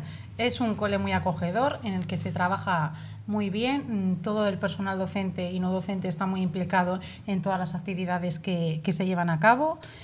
Somos una gran familia. El Pablo Picasso siempre se dice que es una gran familia y a nivel educativo creo que es un centro a tener en cuenta. Eh, este proyecto de Erasmus Plus es el único colegio de Cantabria que le lleva a cabo, en el que se incluyan las dos etapas, tanto de infantil como de primaria, y creo que, bueno, que con eso dice bastante del colegio. Además, se han recibido diferentes premios en cuanto a las prácticas educativas y ya no solo por eso, sino a nivel personal, es Sí. decir, la relación que hay entre, entre el profesorado y la relación cercana que hay con los alumnos, ya que la ratio mm, hasta el momento tampoco ha sido demasiado elevada. Sí, yo es lo que más destacaría, el, el ambiente de que al final somos un grupo de personas y que, a los, y que a los niños también se les trata como personas y que por encima de todo está el que los niños estén a gusto, se sientan bien, que si tienen algún problema, eh, pues, problemas familiares que pueden, que pueden tener, pues como todos les podemos tener, eso prima más que, el- que cualquier otra cosa, que estemos a gusto nosotros, los, los alumnos y que al final a mí, vamos, lo que más me gusta del Picasso es que educa a niños para ser felices. Y creo que eso es de, de lo que se trata en la vida, ¿no? De ser felices. Y eso es muy importante. Eso es muy importante, que la emoción y el sentimiento esté por encima de, de, De lo de los contenidos, a lo mejor. Nada, pues tampoco os he conseguido pillar, pero bueno, no era el objetivo. Y, y ya para, para poner el broche, eh, hay gente que, claro, lo del Erasmus, los que somos un poco ya más mayores, pues siempre lo asociábamos a, a otras edades, a otros momentos, ¿no? El hecho de hacerlo en estas, eh, en estas etapas más tempranas, eh, como estáis haciendo ahora vosotros de forma pionera en el Picasso, eh, realmente una vez que os habéis metido vosotros dentro, y aunque falta porque viajen los niños, que eso también nos aportará mucha información, pero bueno, ¿qué balance podríais hacer así provisional de todo esto que estáis viviendo? Pues muy positivo, muy positivo porque yo creo que como, como maestras nos ha abierto mucho lo- las miras, nos las ha abierto mucho. Y luego, aunque nosotras hayamos ido, pero luego nuestra experiencia la hemos transmitido a nuestros compañeros. Y también creo que, que les, nos sirve a todos que a través de nuestros ojos se puedan ver cómo se trabaja en otros colegios, otras formas de vida, otras formas de educar. El intercambio de opiniones, de con, otros, opiniones, sí, con otros do- docentes. sí, creo que es muy bueno. Es muy positivo para, para todos, para nosotras como docentes, Para la experiencia que hemos vivido y también para, para el resto de, de alumnos. Además, este proyecto se va a llevar a lo largo de los años, hasta el 2027, y por tanto, eh, los alumnos del Picasso que están ahora en edades inferiores, en cursos inferiores, van a poder eh, formar parte de, de estos viajes y de estos intercambios. Piensa que como niño, qué pasada, ¿no? El poder ir a Atenas y, y conocer a otros niños con, pues eso, con, con 11, 12 años que van a ir, por ejemplo, el año que viene o los que están ahora cuando vayan más adelante. Quiero decir, que se ofrece, el, proye- el, el proyecto está ofreciendo a los niños unas oportunidades muy buenas de conocer otros países, otras culturas y, y hay que aprovecharlo. que de otra manera quizás tampoco se podrían costear. Y esto al final, como viene financiado por la Unión Euro- Europea, pues es una gran oportunidad para ellos para, para conocer diferentes países, culturas. Que por cierto, digo, Rosa Irene, Irene es un nombre griego, entonces, Sí. entonces claro, eh, eso que, que eh, ellos, o sea, no sé si en, el, en el habla es, se dice igual o Se dice parecido. Irini, allí me Irinia. llamaban Irini, Irini. Irini. Y es un nombre que significa paz en griego. Claro, por eso. ¿Y Sí. qué? ¿Se quedarían? Dice, ¿La han Sí. mandado para acá porque se llama...? sí, por el- Sí, la verdad y me lo escribieron en, en su simbología y, y sí, sí, Irini. Pues muy bien. Pues nada, Irene y Rosa, que muchísimas gracias por venir, por dedicar este tiempo fuera de vuestra jornada escolar, pues a, a, a- a ponernos los dientes largos, porque también nos habéis dado envidia. ¿eh? Yo estoy pensando en Grecia y tal, y digo, oye, pues ya me escapaba yo. Y luego, bueno, esas aventuras que, que- que contáis y que vosotras que disfrutáis pues con los, con los pequeñajos y luego, bueno, pues con vuestros compañeros docentes. Pues nada, que, que habéis aprobado el examen. Muchas gracias. Ya pasaremos el informe a Positivo. dirección. Positivo y nada. Y a ver si. Yo no creo que si sigue siendo al azar os vuelva a tocar. Digo, por aquello de no la vamos a estadística. tener tan no buena suerte. No vais a tener tan buena suerte, pero bueno, pero que os quiten lo bailado. Eso, el eso. sartaki ese. Eso, eso. Pues muy bien, pues nada, pues muchísimas gracias, lo dicho, y seguiremos de cerca esta experiencia cuando toque, me parece que ahora tocaba Lisboa. Sí, Lisboa, se van sí. compañías ahí en- Otras compañías. Del 30 31, del- sí, del 30 31 al, dos. al 3. Al 3 Ah, pues a ellos tocará mirarlas con el vídeo. Sí, nos tocará estar en la otra parte. Pues muy bien, que ha sido un placer teneros por aquí, Gracias. ¿vale? Muchas Igualmente. gracias por la invitación. Venga, y vamos a hacer un, un alto y ya tengo a, a mi invitada. Luego tengo al Lazarillo que se ha traído, pero yo quiero hablar con mi invitada. Pero bueno, vamos a con el alto y seguimos. Todos creemos que vemos bien hasta que vemos mejor con los progresivos de última generación que tenemos desde 298 euros la pareja en óptica Anjana. Tus ojos son mucho más de lo que ven y por eso en Óptica Anjana comenzamos este año con un servicio de telediagnóstico de fondo de ojo que solo podrás encontrar aquí. Óptica Anjana, siempre mirando por tus ojos. Óptica certificada para el control de miopía. Pide tu cita en el 622 620 440. ¿Los mejores desayunos? ¿El mejor aperitivo? ¿Un lugar acogedor con encanto y que cumple con todas las medidas sanitarias? Juega sobre seguro. Apuesta por Cafetería Las Vegas. Déjate tentar por la tortilla número uno de la zona. Un buen café, un delicioso pincho, una caña bien tirada, un rico vermú con nuestro toque distinguido y unas raciones de rabas arrebatadoras. Con una soleada terraza y un ambiente acogedor, concienciado con la normativa sanitaria y en pleno centro de Laredo. Nuestro desafío es satisfacer al cliente más exigente. No le des más vueltas. Tu punto de encuentro en Laredo es Cafetería Las Vegas.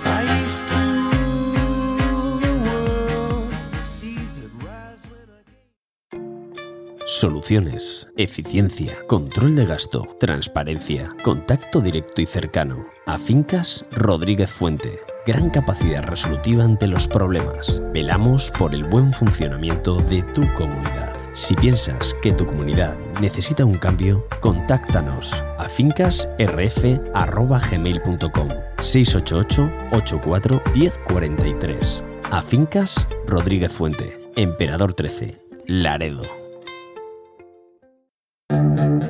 ¿Quieres disfrutar de la mejor comida casera en un restaurante de referencia en Laredo? Ven al restaurante Cachupín. Disponemos de menú del día para todos los gustos. Además, en nuestra carta encontrarás todas las especialidades del restaurante Cachupín. No podrás resistirte a nuestro pescado salvaje. Y los fines de semana no te pierdas nuestro menú especial. Haz tu reserva en el teléfono 942 60 31 52. Restaurante Cachupín en Plaza Cachupín número 3 de Laredo. Te esperamos.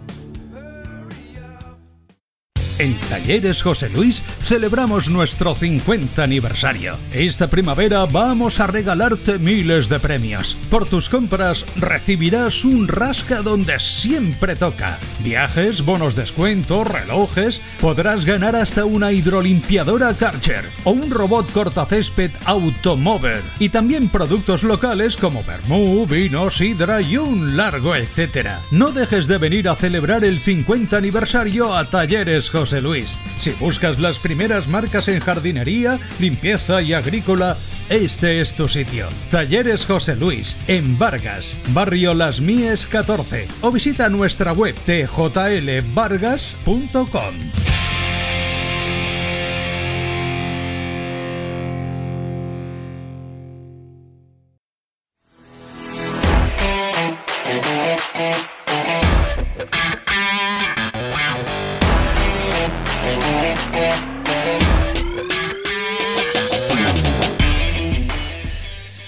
pues esta recta final, que además tiene un toque pues diferente, distintivo.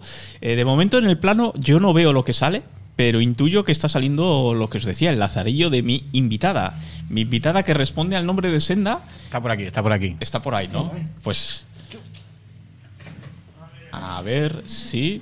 Senda, que. Oye, es que yo tenía curiosidad. eh, me voy a acercar aquí. Hola, Senda. ¿Qué tal? Me, me observa muy fijamente. eh, Sí, sabe que cobra por minutos, entonces dice, bueno, pues no me habían pactado esta intervención. Bueno, pues eh, que teníamos intención de, de tener ese momento, porque yo les decía, de, eh, primero empezó como una broma con Diego, digo, oye, tráete a tu, a tu acompañante porque te veo en todas partes con ella, y dice, pues me, me hacía ilusión, y digo, pues así... Así lo hemos hecho. Eh, nuestro invitado, vamos a presentarlo bien, que esto de las confianzas a veces, eh, pues ya sabéis cómo acaba el dicho. Diego de Vallejo, eh, pues un hombre multitarea, un polifacético del mundo del arte, eh, del teatro. Eh, antes no nos estaba escuchando con atención. Él, él ahí, pues, eh, desde es otro de los niños de, de Mila. Luego está en Bambalín. Sí, Eh, que Irene y Rosa estaban diciendo lo importante que era el teatro en Grecia y Mila ya iba a hacer talleres que todavía lo sigue haciendo, creo, en el Picasso, los jueves por la tarde, y ahí es donde yo me enganché, en el teatro del Picasso, en el taller del, del teatro, por Mila. Claro, y, y ahí aprende improvisación. Se me ha metido ahí en medio de la presentación, lo cual te lo agradezco. Mira cómo se queda ahora. Pero bueno, que tú la vergüenza la dejaste atrás. Luego es, ojo, artífice de proyectos tan emblemáticos, interesantes y, y bueno, y que tienen mucha proyección como el Aredo Virtis. Sí, fue un, un granito en mi carrera, sin duda, porque implicó a nivel profesional y emocional pues muchísimas cosas. Y conseguir financiación, conseguir pues dar la cara por un proyecto a nivel multitudinario, pues fue la primera vez igual. Esto de las potiamienturas, como empezó siendo algo individual y que yo pensaba que iba a pasar desapercibido, hasta que un señor con una revista me publicó y entonces ya me hice conocido aquí en el pueblo. Hay cada gente rara No por ahí. ya nadie. Pero espera, espera, antes, antes de, de seguir disparando por ese lado. eh, tú en Laredo Virtis, eh, ¿no habrás sido tú el- ¿Tú cómo le llamabas a la bahía donde estamos viviendo? A ver. Ah, lo dices por las noticias estas Sí, ahora. de- que, que tenemos a, a nuestros hermanitos de enfrente un poco soliviantados, ¿no? Sí, bueno, cosas, el, el ¿eh? ayuntamiento yo de la Laredo vida, no. yo toda la vida he escrito Bahía de Laredo.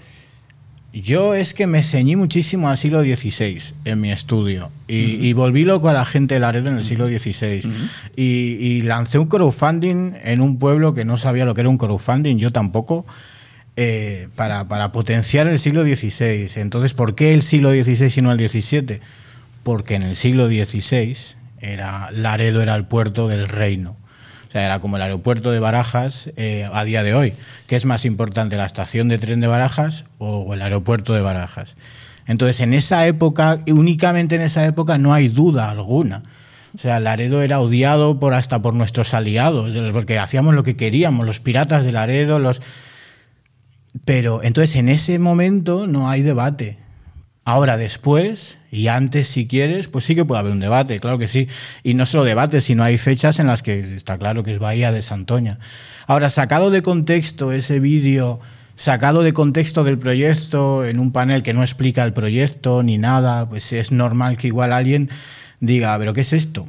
Pero bueno, como siempre ha habido guerra entre Laredo y Santoña, tampoco hace falta mucho motivo para que haya alguien que se indigne. No, pero yo he de reconocer que, que- que siempre me ha sorprendido porque digo, yo no voy a poner en duda que las cartas náuticas, o como queramos decirle, Mm. le denominen oficialmente así. Pero como hay mil cosas, eh, a ver, yo soy de Irún, tenemos el aeropuerto en Fuenterrabía Y es el aeropuerto de San Sebastián. Pone allí los letreros y a nadie, nadie se vuelve loco. La gente cuando vuela luego habrá que explicarle dónde ha aterrizado. Bueno, yo creo que esto es un debate que, o sea, que no tiene, que mira, que estemos aquí hablando de, ha estado Juan, creo, de- del Hospital de Laredo, la situación del Hospital de la Comarca, que, que la gente se preocupe por eso. Eh, Yo este fin de semana me voy a Castro a una marcha solidaria por el Sáhara, que eso también es otro tema en el que la gente está perdiendo la vida. Yo creo que hay una guerra ahí en ciernes que no la queremos ver porque no tenemos ahí ni gas ni petróleo ni que igual en Ucrania pues sí que nos afecta más pero o esos son los temas que yo creo que le preocupa a la gente de Santoña y a la gente de Laredo el, que alguien se indigne por un cartel pues bueno pues la ballena y, y- que cambien el cartel ese Bien, bueno, entonces, dicho esto, que sea con cariño y, y yo sé que en la tele o en la radio, donde nos estéis viendo, pues a veces la ironía no se pilla, pero está claro que lo hemos sacado Hombre, solo claro. con ese ánimo yo candy, ¿eh? O sea, entre, entre amigos, entre hermanos, primos, vecinos, y es que al final, pues lo que decimos, acabamos diciendo siempre, ¿no? Hay cuántos matrimonios mixtos hay y demás, como para, en fin, estamos para jugar buenos partidos de estos de, pues de desagravio y, o, o fíjate, como recientemente, ¿no? Recordaban los de la cofradía del Respigo, se hermanan con la cofradía de la Anchoa, que tiene su sede en Santoña, y acaban haciendo unas jornadas maravillosas en torno a la ballena. Cuando aquello con. Me parece que estaba Antonio Cefalú, estuvo Óscar Gutiérrez por el lado pejino. está- ya, ya llueve ya a- hace un- unos años, ¿no? Pero era muy bonito, era muy divertida la. Bueno, yo creo que ahora los ánimos están caldeados a nivel político entre los dos municipios. Y pues bueno, alguien pretende utilizar esto como más pólvora para disparar, pero yo creo que los pues ciudadanos de mis amigos de Santoña, ninguno ha dicho nada y, y mis amigos de Laredo incluso han publicado fotos Por y tal, cierto, siempre de... por cierto, nuestra enhorabuena a los lonceros que la han vuelto a armar, pero de lo lindo y muy bien. Se han traído la palma de oro, creo que también le llaman, y me- que me disculpen si estoy diciendo una barbaridad.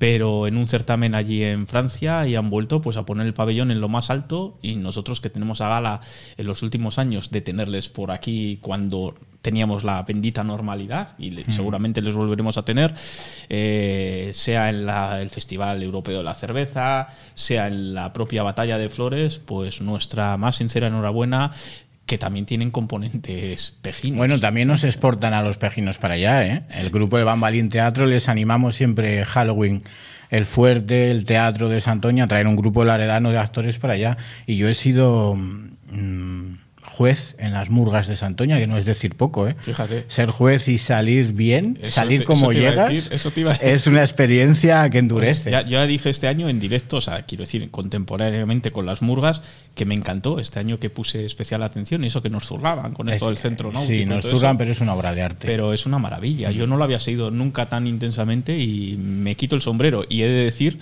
que la única parte que deslució absolutamente todo fue precisamente la del final, la de la entrega. ¿no? Mm. Al final me recordó mucho a los momentos más lamentables que hemos tenido también aquí. O sea, al final cuando hay un certamen es una pena que no dijéramos bien los resultados. Lo demás, chapó. Pero porque todo lo convertimos en concurso. De momento yo creo que la fiesta, el último desembarco de Carlos V, es de las pocas cosas que nos quedan, que no hemos convertido en un concurso, que sigue siendo solo una fiesta, donde todo el mundo o va a ver o va a sumar. O sea, es- puedes ir a las gradas o al desfile. Puedes actuar en la para recreando una época del siglo XVI o no, ir normal y quedarte mirando y disfrutar. Las fiestas cuando las se convierten en un concurso siempre está ese peligro, que la gente ya se centra más en el concurso que en la fiesta. Y yo ahí, bueno, pues en, mis, en las fiestas laredanas he tenido mis más y mis menos. Por eso, porque la gente se lo toma más como un concurso. ¿Y, dónde queda la fiesta? Y claro, y por eso te haces el valiente y te vas de juez a las murgas de Santoña. Pues muy bien, pues no, no me das envidia. Pero bueno, vamos Bueno, a hablar. El año que viene nos pondrán a parir, seguro. Va- Vamos a hablar de, de tu libro, ¿eh? porque habías empezado bien, he sido yo el que he metido la cuñita, luego ya se nos ha ido. Pero bueno, por eso te puse, te dije, tú vienes al final, porque bueno, con- quiero hablar largo y tendido y además me das mucho juego en muchos, en muchos ámbitos. ¿no?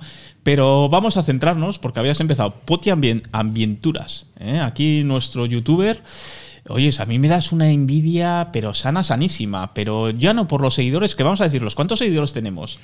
Bueno, yo tengo pocos. O sea, es un nicho muy pequeño el de la educación ambiental en YouTube. Creo que tengo 22.000. Ah, vale, sí. Eh, no se mide ya tanto en seguidores, porque nunca son reales. ver, nosotros tenemos un millón, pero porque la radio que hacemos aquí no se hace en cualquier sitio. Pero bueno, no te quieras comparar. Pero No, está muy bien 22. Mira, vamos a entrar en tecnicismos. Eh, es una de las cosas con las que yo barajo ahora mi trabajo y es el engagement, que es el nivel de interacción que tienes. O sea, ¿qué porcentaje de esos 22.000 realmente me ve? Porque hoy en día te suscribes a tantos canales que ya no es como al principio, que si te suscribías a un canal de bricomanía, eh, estabas seguro que cuando ese canal publicara un vídeo te, te lo iba a mandar a tu móvil, a tu correo, ahora ya no. Nos suscribimos a 200 canales, 125 de media creo, y ya ni siquiera aunque te suscribas y no activas la campanita, entonces el nivel del engagement, de la interacción que hay en mi canal es un poquito alto. Entonces yo puedo estar muy contento. En el nicho en el que me muevo, pues soy bastante mm, visualizado. No me puedo quejar. Que sepas que muchos te ven por senda. Lo sé, por Ah, eso, vale, por eso vale. tiro de ella y para No. el branding y todo Vale, lo que vale. puedo. Por eso, por eso digo, no, porque no te adjudiques todos los méritos. Sí, la empecé a meter. Me calentaron en la sexta en una entrevista que me hicieron, me dijeron que podía llevar a Senda y en el último momento me dijeron que no y me dio tanta rabia verla ahí en foto en los estudios de la sexta y verla en vídeo que dije yo, jo, ¿cuándo podré llevar a Senda a una entrevista? Y aquí, fíjate, en vinilo FM, nada más empezar, antes que yo. has cumplido, has cumplido tu sueño. Bien, pero entonces, eh, vale, dices 22.000, hablando en serio, vale, pero es que es un nicho, es que 22.000 en un youtuber de la naturaleza eh, no es nada común. eh, porque eh, de entrada porque no hay el material y el material que tú estás aportando que es yo cuando te decía la envidia la envidia es que es en muchos frentes es que te veo ahí tienes una soltura yo digo pero este tío ¿Qué va?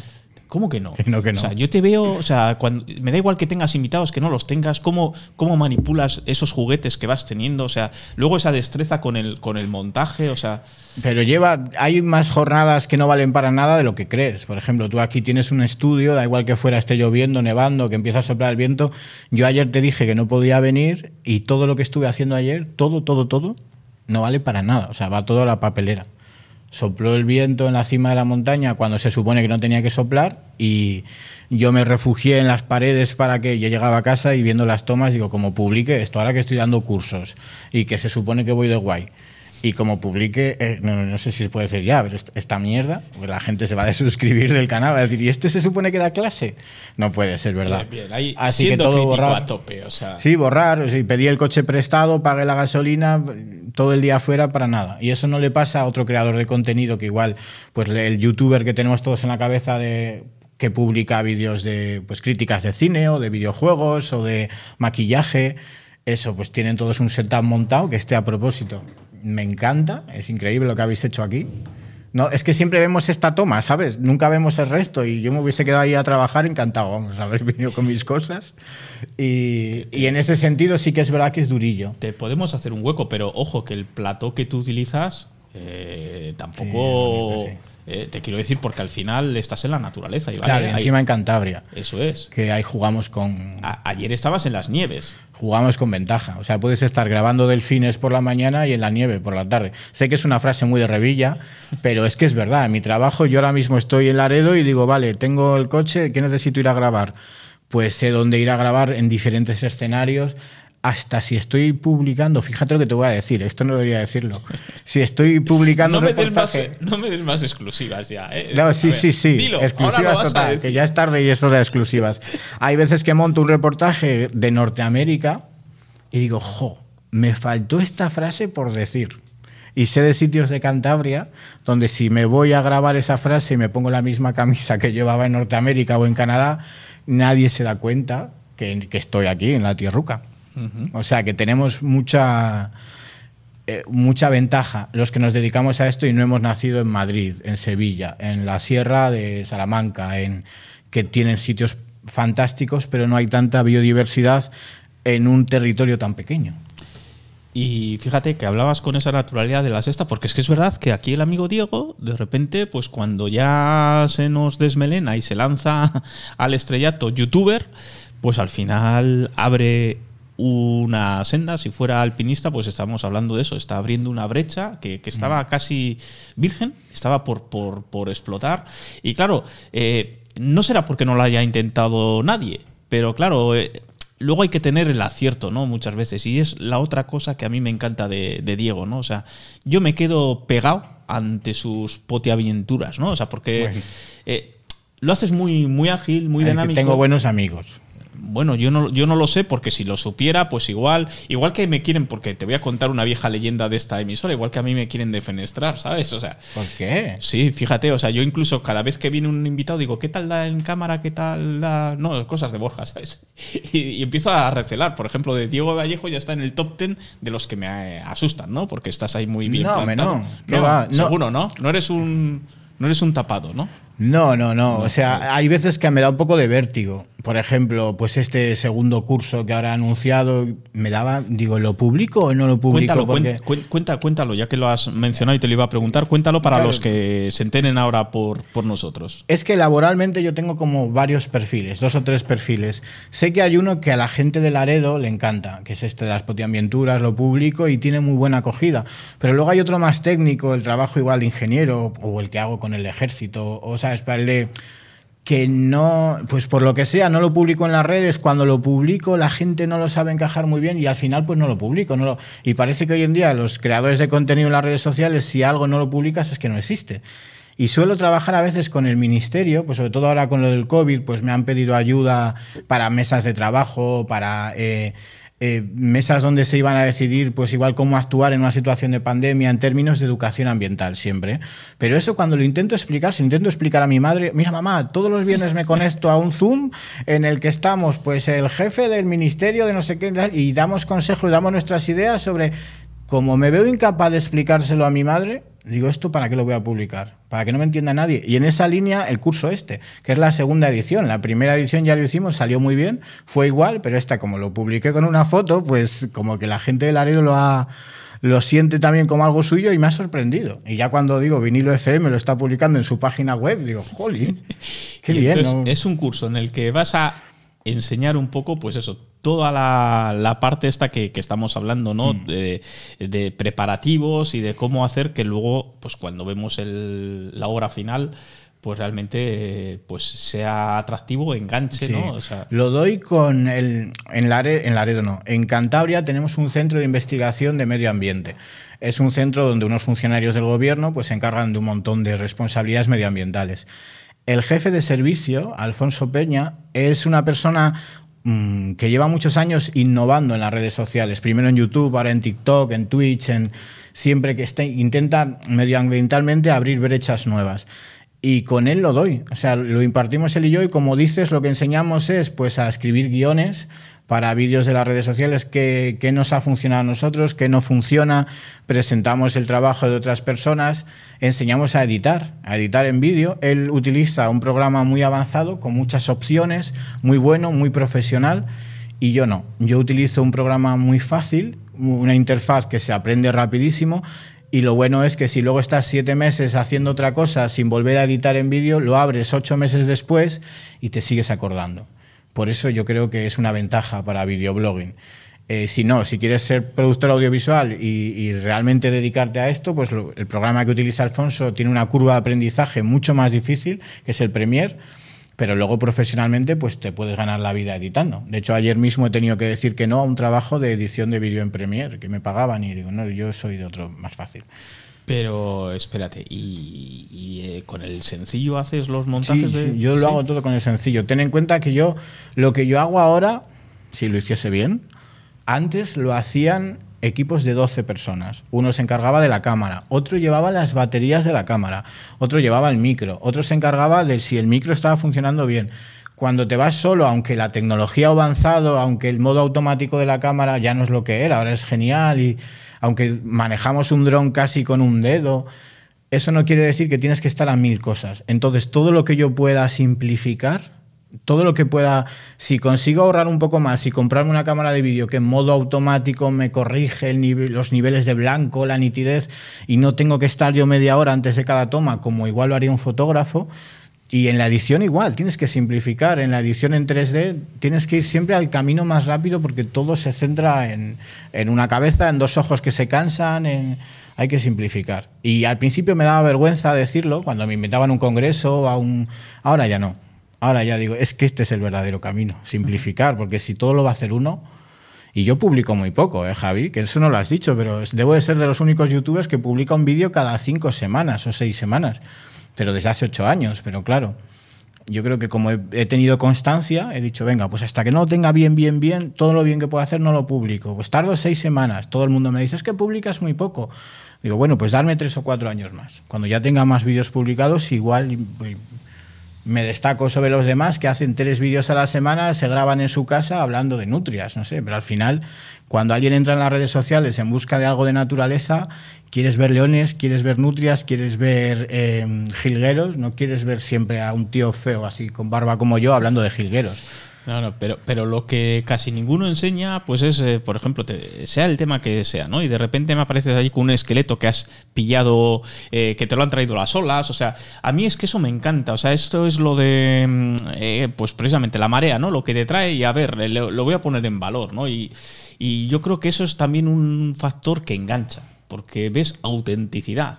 Y luego bien traída, claro, porque puede venir otro y, y- y dices, ¿este qué, qué- qué hace? ¿no? O sea, tú no, no, no caes en esa parte mm, eh, que, que le quita, que le resta valor, ¿sabes?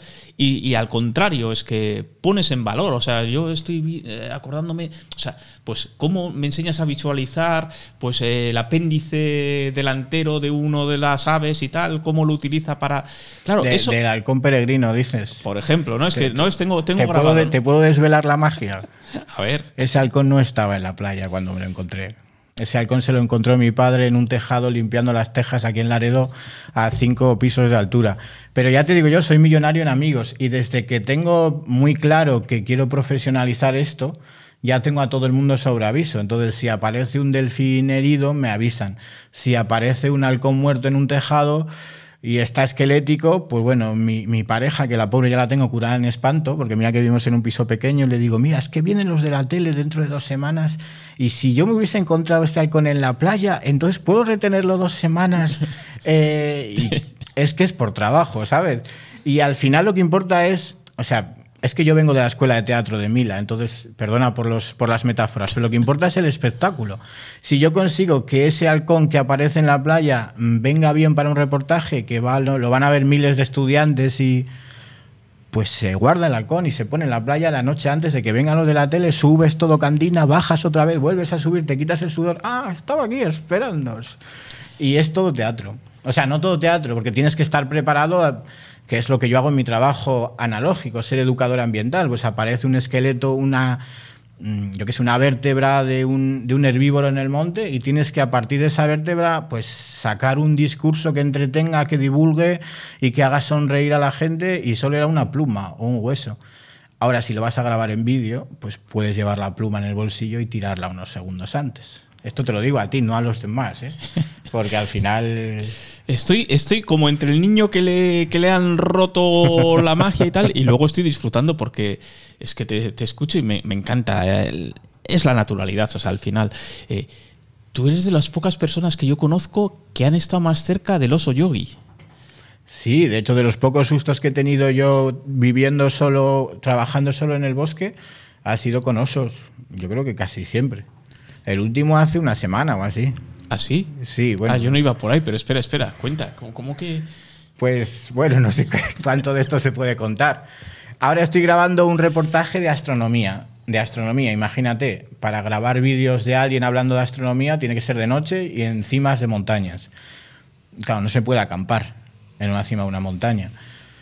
Ahora, si te pilla un guarda forestal y te ve de botellón, te multa. Si te pilla un guarda forestal y ve que eres un videocámara de la naturaleza, te multa. Igual luego la multa progresa o no. O sea, te la vas a jugar siempre porque es ilegal. Pero igual alguna noche he tenido que yo dormir por ahí, por el, en la oscuridad. Y durmiendo en la oscuridad, que no lo he hecho, pero si lo hubiese hecho, claro, pues es que ahí entre semanas, ¿sabes? Que no hay gente andando por los montes por la noche, pues te puedes ocurrir, encontrar de todo. Y, y entonces en ese caso Senda me ayuda mucho, entre otras muchas cosas. Es un poco cobardica, ¿eh? Pero sí, el hecho de que esté Senda siempre conmigo, siempre pendiente de, mí, sobre todo porque no es una perra agresiva, no es una perra que vaya detrás de los animales ni que les muerda.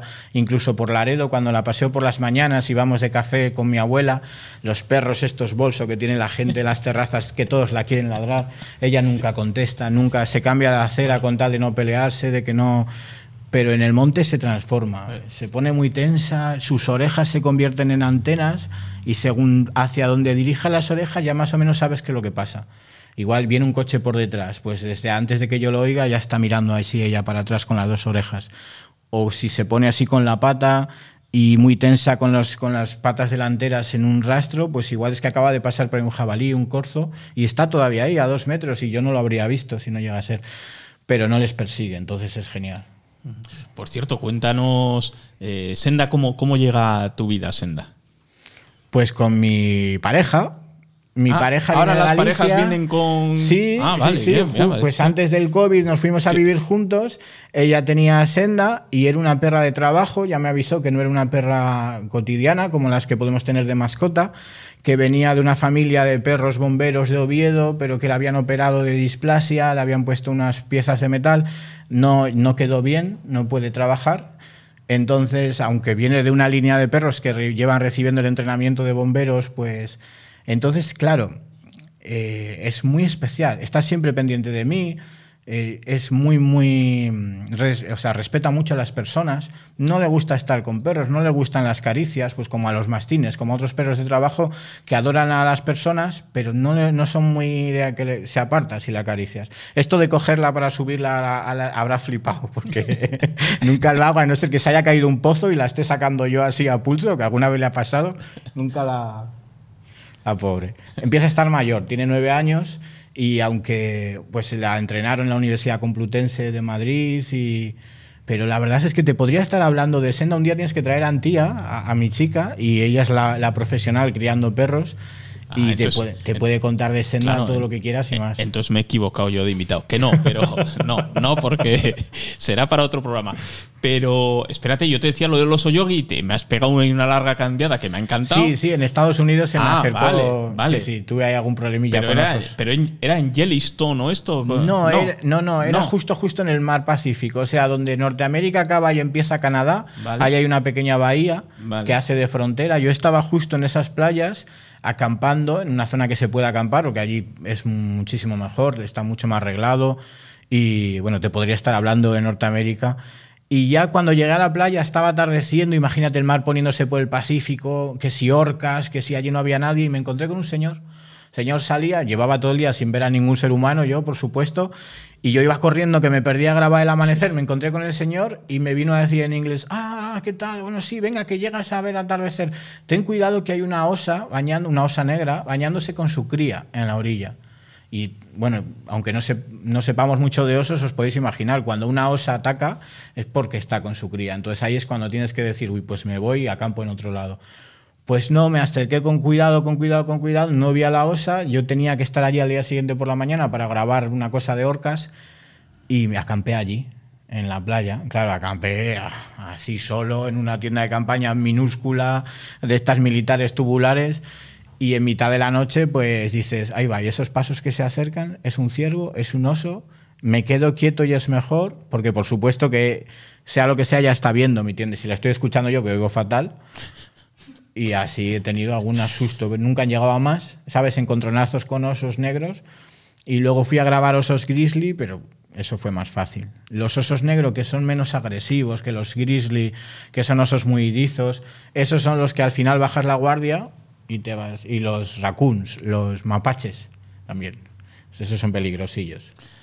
A ti te han criado en cautividad. O sea, ¿a ti dónde te viene esta pasión por la naturaleza? Pues heredada de familia. Sí. sí, sí, de- Ah. del Valle de Cahuérniga, ahí el, el tío Don Domingo, naturalista y médico, y su mujer eh, Carmen Estela, poetisa, que hicieron las veces de, mm, de madre de mi padre cuando se queda huérfano ahí.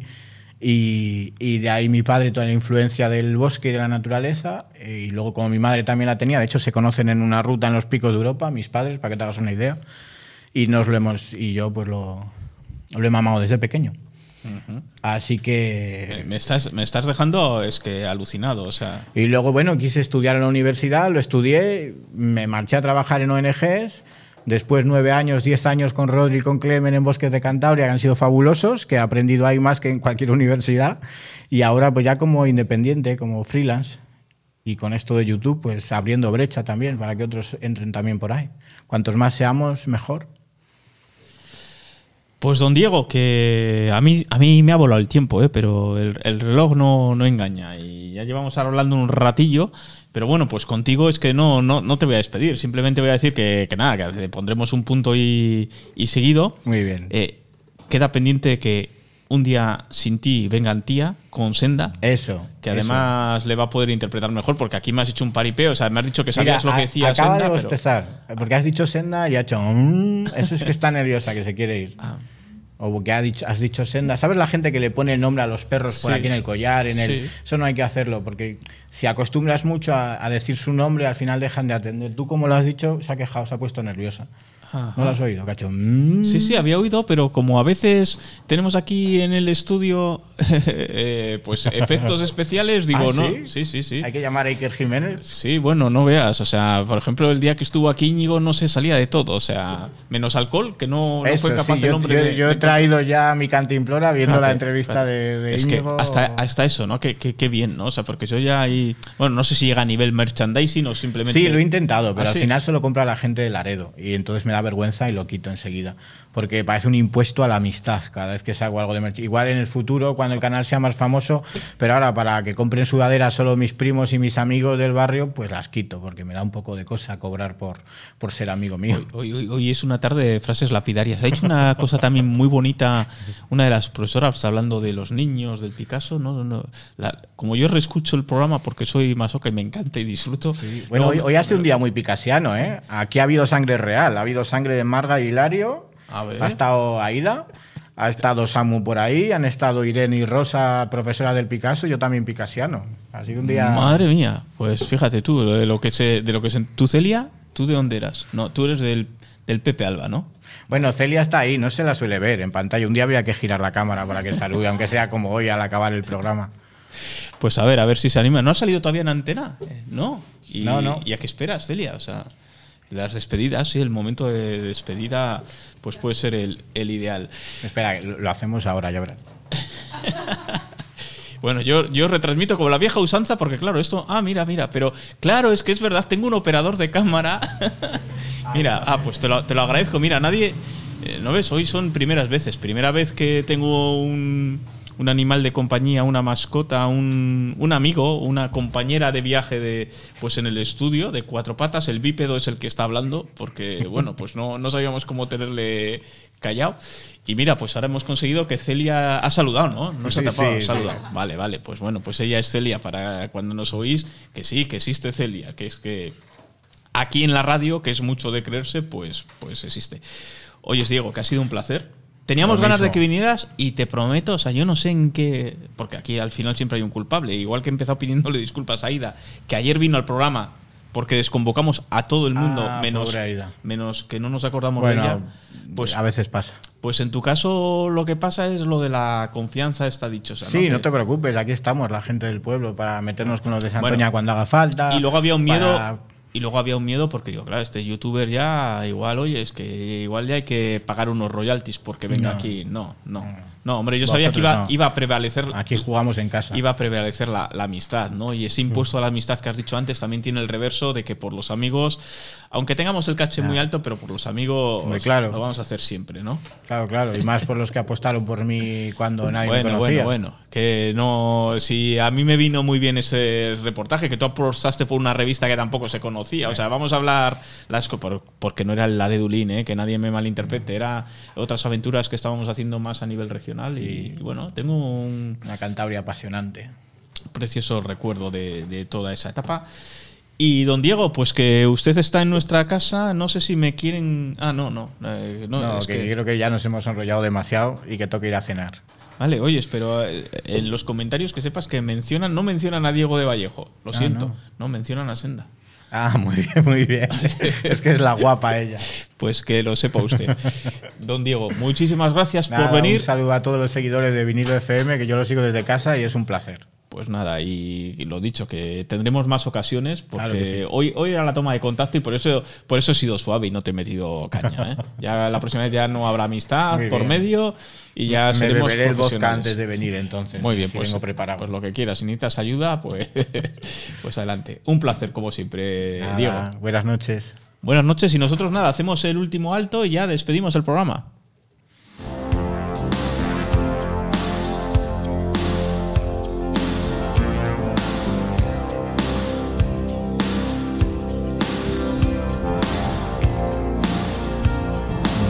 Cuatro décadas al servicio de nuestros clientes y amigos. Pub Groucho, Laredo.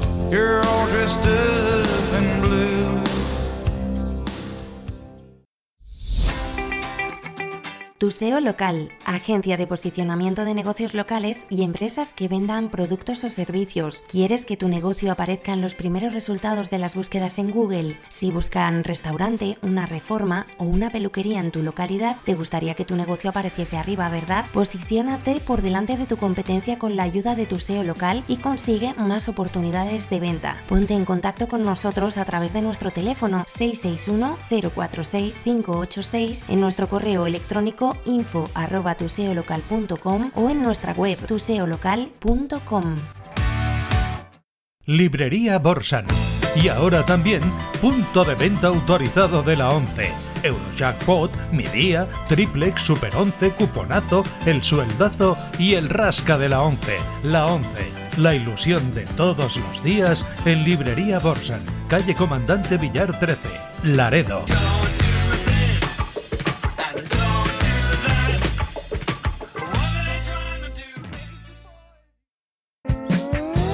Te pones en marcha con tu coche, te encuentras un cruce y eliges la carretera que te lleva al mejor destino. Porque tú prefieres sacarle partido a cada momento. Beco Automoción, bienvenido. Al estilo, al diseño, al ahorro, porque eres tú quien decides. Beco, servicio oficial Ford, Citroën, Kia y Nissan. Servicio Eurorepar y Eurotaller Multimarca, vehículos de ocasión. Beco, en Barrio La Pesquera de Laredo, la libertad de elegir. Tienes más en la web becoautomoción.com.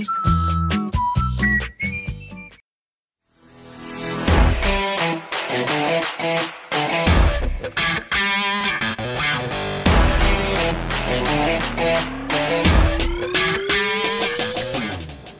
Bueno, pues eh, nada, recta final del programa. Hoy ha sido un programa larguito, ¿eh? Los que los incorporáis, lo recuperéis el vídeo después. A ver, hemos tenido cuatro invitados. Normalmente son tres. Además, cuatro invitados que nos han dado mucho juego, como lo hacen siempre. Eh, Aida González, hablándonos de esa exposición que se inaugura el próximo. eh, eh, que, si ah, que se ha dejado. Se me están diciendo eh, que, se ha dejado la bebida aquí. El amigo. Ahora, ahora miramos lo que bebe para venir a la radio.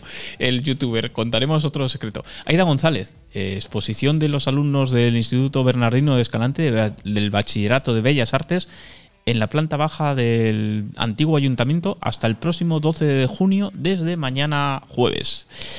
Luego hemos tenido a Juan Sanz, eh, médico de medicina preventiva y salud pública, eh, con el que hemos repasado un poco pues esa situación que él conoce pues de maravilla, ¿no? Como nos ha dicho, desde que se inauguró el hospital está aquí como un profesional más. Afortunadamente son de los que también lo dice, cada uno tiene sus circunstancias. Él ha apostado por este hospital comarcal y estamos seguros de que entre todos, si no bajamos el empeño y si no bajamos la guardia, pues vamos a conseguir que siga adelante como lo hemos conocido y de ahí hacia mejor, nunca hacia atrás.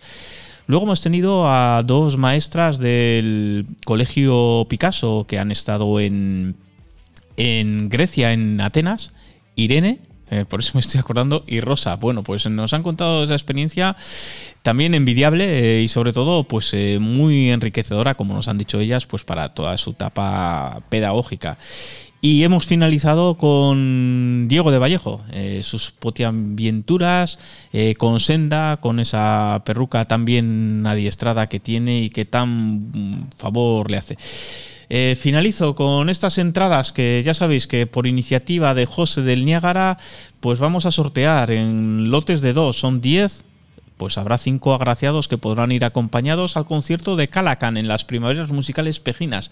Este sábado a las 8 de la tarde, un conciertazo, una experiencia eh, que no estamos acostumbrados porque tienen otra dinámica. Ellos han sido teloneros de grandes artistas a nivel mundial y estamos seguros de que las personas que sean agradecidas con las entradas pues la- lo van a agradecer.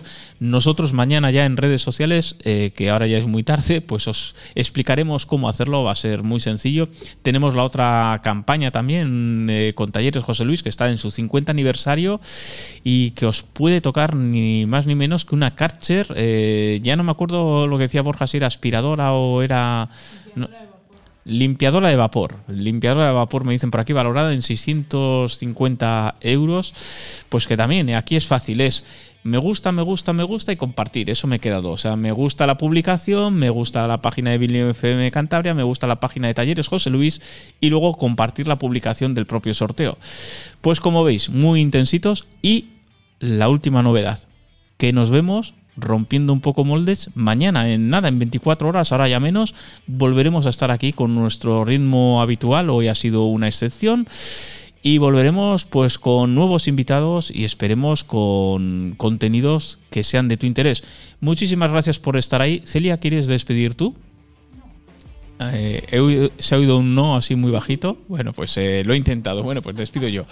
Que nada, que es un placer como siempre eh, que nos acompañéis y lo dicho, nos vemos en la próxima emisión de Adictos al Cantábrico. Hasta luego.